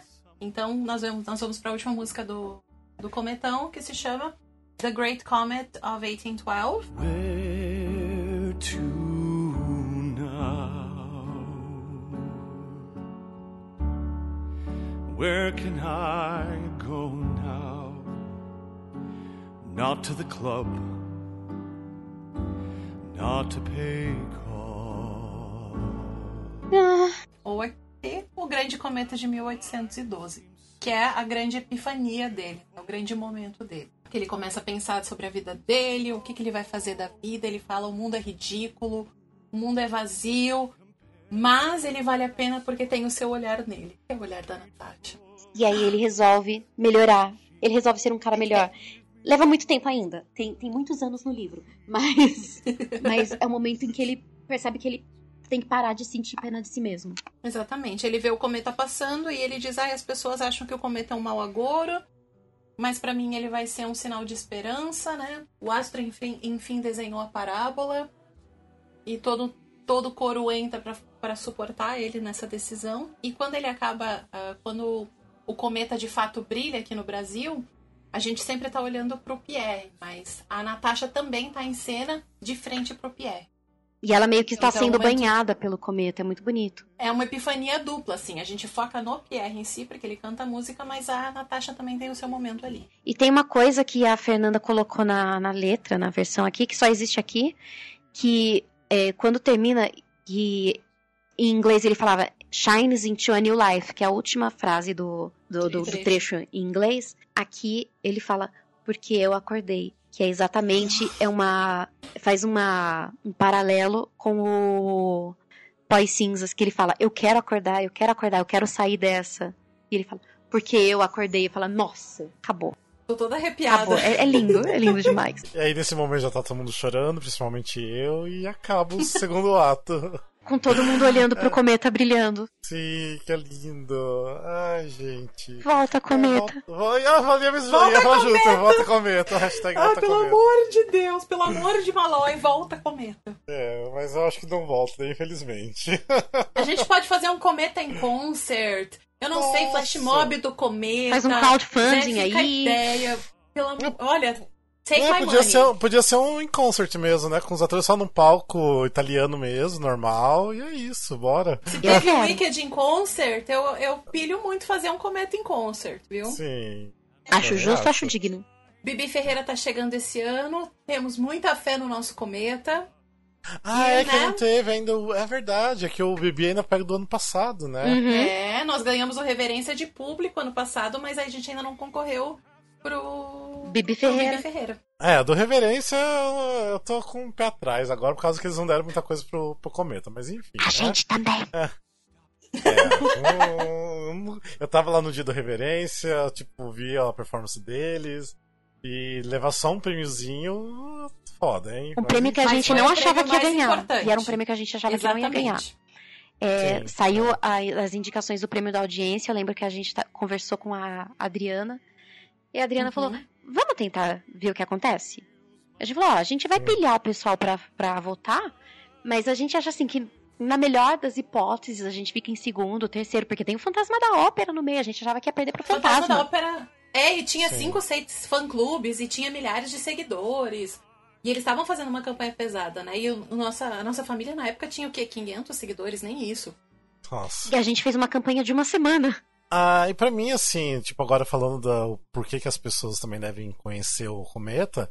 Primeiro, porque, igual eu falei no começo, que é um material genial do Dave Malloy. É, o material em si do Guerra e Paz, né, do livro, também já é incrível, os personagens.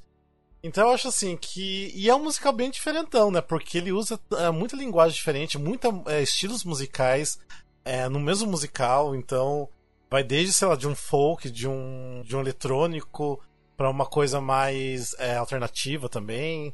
O tradicional da Rússia o- também. É, o próprio Rússia, né? Malloy, ele define, ele define Great Comet como electro opera, uma ópera Ah, olha, eletrônica. legal. Não, porque ele assim é bem é um musical bem diferentão. E é legal porque é o estilo do Dave Malloy, porque se você é, escutar os outros materiais do, do Dave, você consegue ver que é basicamente ainda continua a mesma pegada, né? Das... Sim, Mas então eu assim, eu recomendaria as pessoas a, a buscar o Cometão, né, pra quem não conhece ainda, porque vale muito a pena, é incrível, é um, é uma obra incrível pra se Vale. conhecer. E pra mim foi Eu, muito eu, eu Hum. iria um pouquinho. falar, Não, eu falar. iria além, eu ia dizer que o Cometa, ele, ele é importante para você conhecer a obra do Malloy, você conhecer a, a obra do Tolstói, mas principalmente ele pega tanto nas pessoas porque você se conhece depois do show. Sim, você também. se vê no personagem e você leva muito dele para si mesmo. Sim. Então eu acho que é isso que fez com que várias pessoas fizessem tatuagens da peça, sai todo aquele chororô. ainda hoje porque- tem gente marcando a família Cometão pra, mostrando que fez tatuagem. O pessoal manda, Nossa. manda vídeos pra gente. A gente tinha uma brincadeirinha que era aquele cometeiro vê cometa em tudo. Toda vez que alguém via um Uhum. lustre parecido, Um via alguma coisa. Aham. Até hoje, o pessoal fica marcando e, e coloca. É. O, o pessoal vai no, no Santander, não, não no Teatro Santander. O pessoal vai no caixa eletrônico do Santander e tem aquele negócio assim, né? O que o, o que o Santander pode fazer por você hoje? E coloca assim, trazer o cometa de volta. E o pessoal marca a gente. É, é- é muito legal, o pessoal continua. E tanto é que tem cometeiro, cometeiro lá da nossa família que tá em Nova York agora e vai assistir Hadestown por causa do cometa pra ver a Amber Grey ainda. Cometa é uma Pode ótima porta de entrada para outros materiais. Ma- Outras drogas mais pesadas. Drogas, drogas pesadas. Se bem que assim, eu acho o Cometa uma droga bem mais pesada também, né? Com certeza. Porque se você pegar uma, uma Broadway mais tradicional, ou pegar uma Broadway mais contemporânea, por exemplo, igual, tipo, sei lá, Dear Evan Hansen, né, Mean Girls, se você pular pra um Great Comet, dá uma, um baque bem forte, né? Não é? É eu eu gosto muito do Ben Platt, mas a Cometer em mim vai ter um ranço eterno por Dear Evan Hansen. Eu, eu entendo os méritos do Dear Evan Hansen, mas eu não consigo me conectar. Não, sim, sim. Não, é que eu digo, realmente, são drogas pesadas, o Grande Cometa, mas. E é bom porque, assim, se a galera, tipo, gosta da Broadway mais tradicional e contemporânea e gostou do Grande Cometa, então é fácil pra gostar de qualquer outra coisa. Sim, pode se interessar até pelos fácil. mais clássicos, né? Um, Sim, um sim. Sondheim dos anos 80, pegar, Sim. pegar alguma coisa mais, mais puxada. Mais experimental até, né? Eu acho que é um, um- musical muito experimental. Ele trabalha com várias coisas que você não tá acostumado. É, e pela linguagem também de ser o sangue through, né, que a gente falou que é todo cantado, também dá essa, assim, quem não tá acostumado com musical desse tipo, igual Lemis, Miss Saigon e tudo mais, é dá assim um baque, né, porque, nossa, tipo, 100% cantado, e então é, ele é bem diferentão, então é, ela é maravilhosa, tem que conhecer o Grande Cometa. É muito, muito volta! Vo- Volta em todos os lugares, volta no Japão, volta no Brasil, volta em Nova York. Sim. Então, eu acho que é isso, né? Porque, nossa, nós falamos bastante né, do Grande Cometa. Eu acho Porra! Uma hora e cinquenta aqui, gente. Sim, eu acho que vai ser um dos maiores é, weekends que a gente já gravou, o mais longo de todos, eu acho. É, ó, pra quem não tem Valeu a paciência, a, gente fala, ó, desculpa por ser longo, mas vai valer a pena, tá bom? Sim, exatamente. porque, Vocês vão nossa, gostar. é. Não, E- mas já... e- é. Pode falar. Não, pode Não, falar. não, eu ia falar que ficou bem explicativo, então vai ser bom pra quem não conhece também o Grande Cometa pra se envolver agora, né? E escutar Uhum. algo agora também. Uhum. E, e os dois álbuns, tanto o Off-Broadway quanto o Broadway, estão disponíveis no Spotify. Gente, escutem. Sim. Tem, Ah, Tem diferenças tem entre um e outro, entre os, os álbuns. Isso. Notam, tem umas diferenças e não é só os atores que são que são outros, mas tem música que cresceu, música que encolheu, música que foi incluída, música que saiu. Então vale muito a pena conferir os dois, porque eles são bem diferentes em si. E depois, se vocês quiserem, o a página Gênios tem vários detalhes especiais sobre o cometa em inglês. E se eu não me engano, foram colocadas as letras em português lá. Se não tiver lá, é, Tava se eu não me engano, não. colocaram. É, e se eu não me engano, e se eu não me engano, não. E se não tiver lá, a- na, na- no Instagram da família Cometão, nós temos um destaque com várias letras em português também que nós postamos. Preciso postar Sim. mais, todas, aliás. Preciso postar mais. Aí Tem, tem- É, e assim, tipo, a gente não tá. É, né, não vamos dar tanta ênfase nisso, né? Mas meio em off. Você acha até um proibidão bootleg ali no, no, no YouTube do, da Broadway. Então tem um Isso material aí pra vocês existe. acompanhar. Isso É, não, não existe, existe, né? mas existe. A gente- Isso não existe. Mas existe, Nem sei o assista. que é isso. Assista. são proibidões? De comer? É, de comer. É, gente, mas meninas, obrigado por vocês terem participado. Finalmente saiu, né? Obrigada Porque por olha. convidar. Nossa, já era pra Demorou. ter saído esse episódio há muito tempo. Há Né? meses. E eu gostei que a gente fez um grupinho ali, é, Cometão Musical que é super bom, né? Super funcionou entre a gente ali. Era um grupinho só pra discutir os horários pra gravação. Virou E um a gente grupo usa de agora pra tudo. pra tudo. a gente usa pra tudo agora. ah, mas. Ah, fa- falando nisso, Cris e Jaque, vocês querem deixar o arroba de vocês, falar alguma coisa? Pode o espaço é de vocês agora. Vamos deixar o arroba da família Cometão, Sim. né? Arroba família Cometão, sem o tio. Nós temos muito conteúdo, todo o conteúdo da, da temporada tá salvo lá. Fizemos takeover com quase todos os atores. Tem vários, tem takeovers técnicos também com JP. Beijo, Gente, melhor JP. takeover. Ah, os melhores JP. takeovers eram do JP. Eu amo todos os atores, amo tudo que vocês fizeram, mas takeovers do JP, pelo amor de Deus. É fofo demais, muito querido. Maravilhoso. Maravilhoso. Ah, E tem, E- tem conteúdo que de mais? explicação também ali, né? Ah, às vezes o pessoal vinha com algumas dúvidas e a gente ah, respondia sobre o conteúdo mesmo do Guerra e Paz, sobre o conteúdo do, do, do Cometa. Ah, eu não vou deixar o meu, meu Insta aqui, gente, porque meu nome é complicado pra caramba. A pessoa nunca vai achar. E é melhor seguir pela família mesmo. sim, A família gente tá sempre postando lá, tem. Vira e mexe tem novidade. Agora que não tem cometa em cartaz, a gente tá postando menos. Mas vira e mexe Ah, aparece sim. alguma coisa. Todo o conteúdo que a gente produziu durante a temporada, como a Cris disse, tá lá. Segue a gente no núcleo. Aí, ó. Ah, é. É arroba núcleo experimental, né? Núcleo Exp. Ah, XP. ah, núcleo, é Porque XP, depois do tá, é verdade. cometa, o, o Zé mandou uma mensagem no Instagram. Tipo, preciso falar com você. A gente ficou morrendo de medo. Aí a gente adicionou ele no WhatsApp. Ele falou: Eu tenho uma, uma proposta pra vocês. Vocês querem gerir as redes sociais do núcleo? Tipo, oi! Então agora a gente gere as redes sociais do, do núcleo experimental. Então, tudo que vocês quiserem lá do Lembro Todo Dia de Você, de, de tudo que tá passando no núcleo, Festival dos Musicais, vocês vão saber tudo lá. É, porque se você estiver marcando o núcleo experimental, então são os meninos da família Cometão que estão ali gerenciando, só pra deixar claro. Isso, toda vez que vocês verem alguma coisa mais zoeira, é aí vocês podem ter certeza, porque é a gente mesmo que tá fazendo. A gente gosta de uma zoeira, né? A gente dá uma Mas, assim, segurada no núcleo, porque é uma coisa mais. É um- uma coisa mais profissional, mas sempre que dá pra dar uma zoeirinha, a gente, a gente zoa. Mas o interessante é que, seguindo o trabalho do, do Zé Henrique de Paula e da Fernanda Maia também, ah, depois do Cometa a gente vai, né, aprofundando. Tem aí o Lembro, que a gente já falou, que o Musicalcast são os fãs número um do, do Lembro, Sim, né? que a gente começou com o hashtag Volta Lembro e voltou. Que a gente começou Agora a gente vai, ó, volta Cometa. É, volta ó, certo. por favor, gente, vamos lá. Hashtag volta cometa no Twitter, no Instagram, vamos lá. Isso Um dia volta, mais cedo ou mais É. tarde volta. E é interessante, assim, com, com o, o conhecer as diferentes facetas do teatro musical mesmo, né?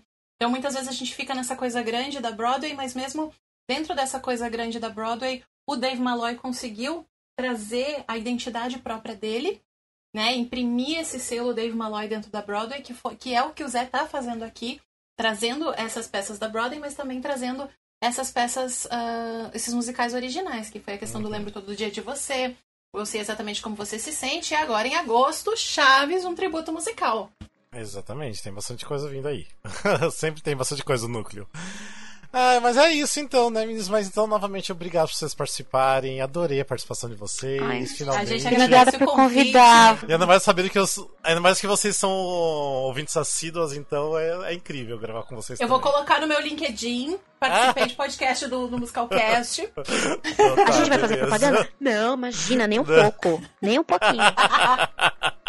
Nem vou citar em lugar nenhum, né? Ponto alto da vida. Ai. Exatamente. Mas então é isso, gente. Então continue escutando a gente sempre. Se tiver recados, mande pra gente. Se tiver de repente recados e não quiser deixar pras meninas lá na família Cometão, ah, pode deixar pra gente também no nosso Instagram, ou qualquer das nossas redes. A gente passa pra elas também, tá bom? E é isso, gente. Beijos e abraço pra todo mundo. Até mais, então. Beijo. Beijo, gente.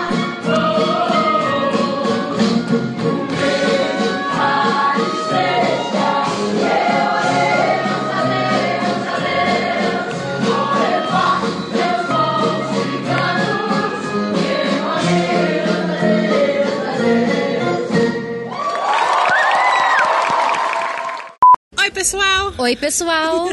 Nós estamos de volta. Pra fazer um disclaimer, né? No finalzinho do, do, do podcast. Exatamente. Estamos aqui para, em primeiro lugar, agradecer a oportunidade no Musicalcast. Hum, Rafa, foi um prazer. Foi muito legal ter gravado. Sonho realizado. Nossa, demais. Mãe, tô no Musicalcast, me escuta. e mais do que isso, a gente queria agradecer a toda a equipe, todo o elenco e todo o staff do Cometa. Uhum, a gente tá dedicando esse podcast a todo mundo que trabalhou no, no espetáculo. E a gente, a gente sabe que foi uma produção muito grande e é uma produção que transbordava amor, tanto com, com as pessoas do staff, com as pessoas, ah, os camareiros, o pessoal da luz, o pessoal da técnica e os atores. Se a gente chamar o nome de todo mundo aqui da equipe técnica, a gente fica aqui até amanhã, né? Então, um abraço pra todo mundo que trabalhou mesmo no- nos bastidores, que fez o cometa acontecer. E a gente que queria também fazer um agradecimento especial. Vamos lá, gente, agora em lista. Vamos, vamos lá. Chamada. A gente não tá com papel aqui. Vamos lá. Deus. Vamos lá. André, Bruna, Tiago, Gabriel, Gabriel, Daniel, Daniel, Fabi, Miranda, Nani. Ah, Na- Nani, Nábia, ah, Nath, Vitor, André, Arthur, Gui, Wilson, a Gi. a gente vai ter que fazer de novo. Puca. Tiago. Eu já falei do Tiago. Tiago de novo. Tiago sempre. E a gente quer agradecer também o pessoal da nossa orquestra linda, Ah, maravilhosa. espera aí, tem a Adriana. Tem a Adri, exatamente. Adriana, a gente citou tanto a Adriana. Vamos lá, Adri, obrigada, viu, por fazer acontecer. A Zé, que especialmente. A nossa, a nossa maestrina matriosca Fer. Uhum, a galera da banda. Vamos enumerar a banda também? Vamos tentar lembrar da banda? Vamos lá, Rafa Miranda, Nonato, Rei do Takeover, era aniversário dele essa semana Sim. ainda. O Abner, O Rafa Passarinho, Rafa Passarinho. o Pedro, Uhum. né? Tem o Uma Pedro, goma. tem a Clara. a Clara, a Caterine, a Roberta, o Fefes, o Flávio. Baracho. Baracho, Baracho, sempre Baracho, que fez tudo acontecer também ali. Exatamente. Sofrendo pra caramba com aquele álcool. O Fran, Fran. Quem mais?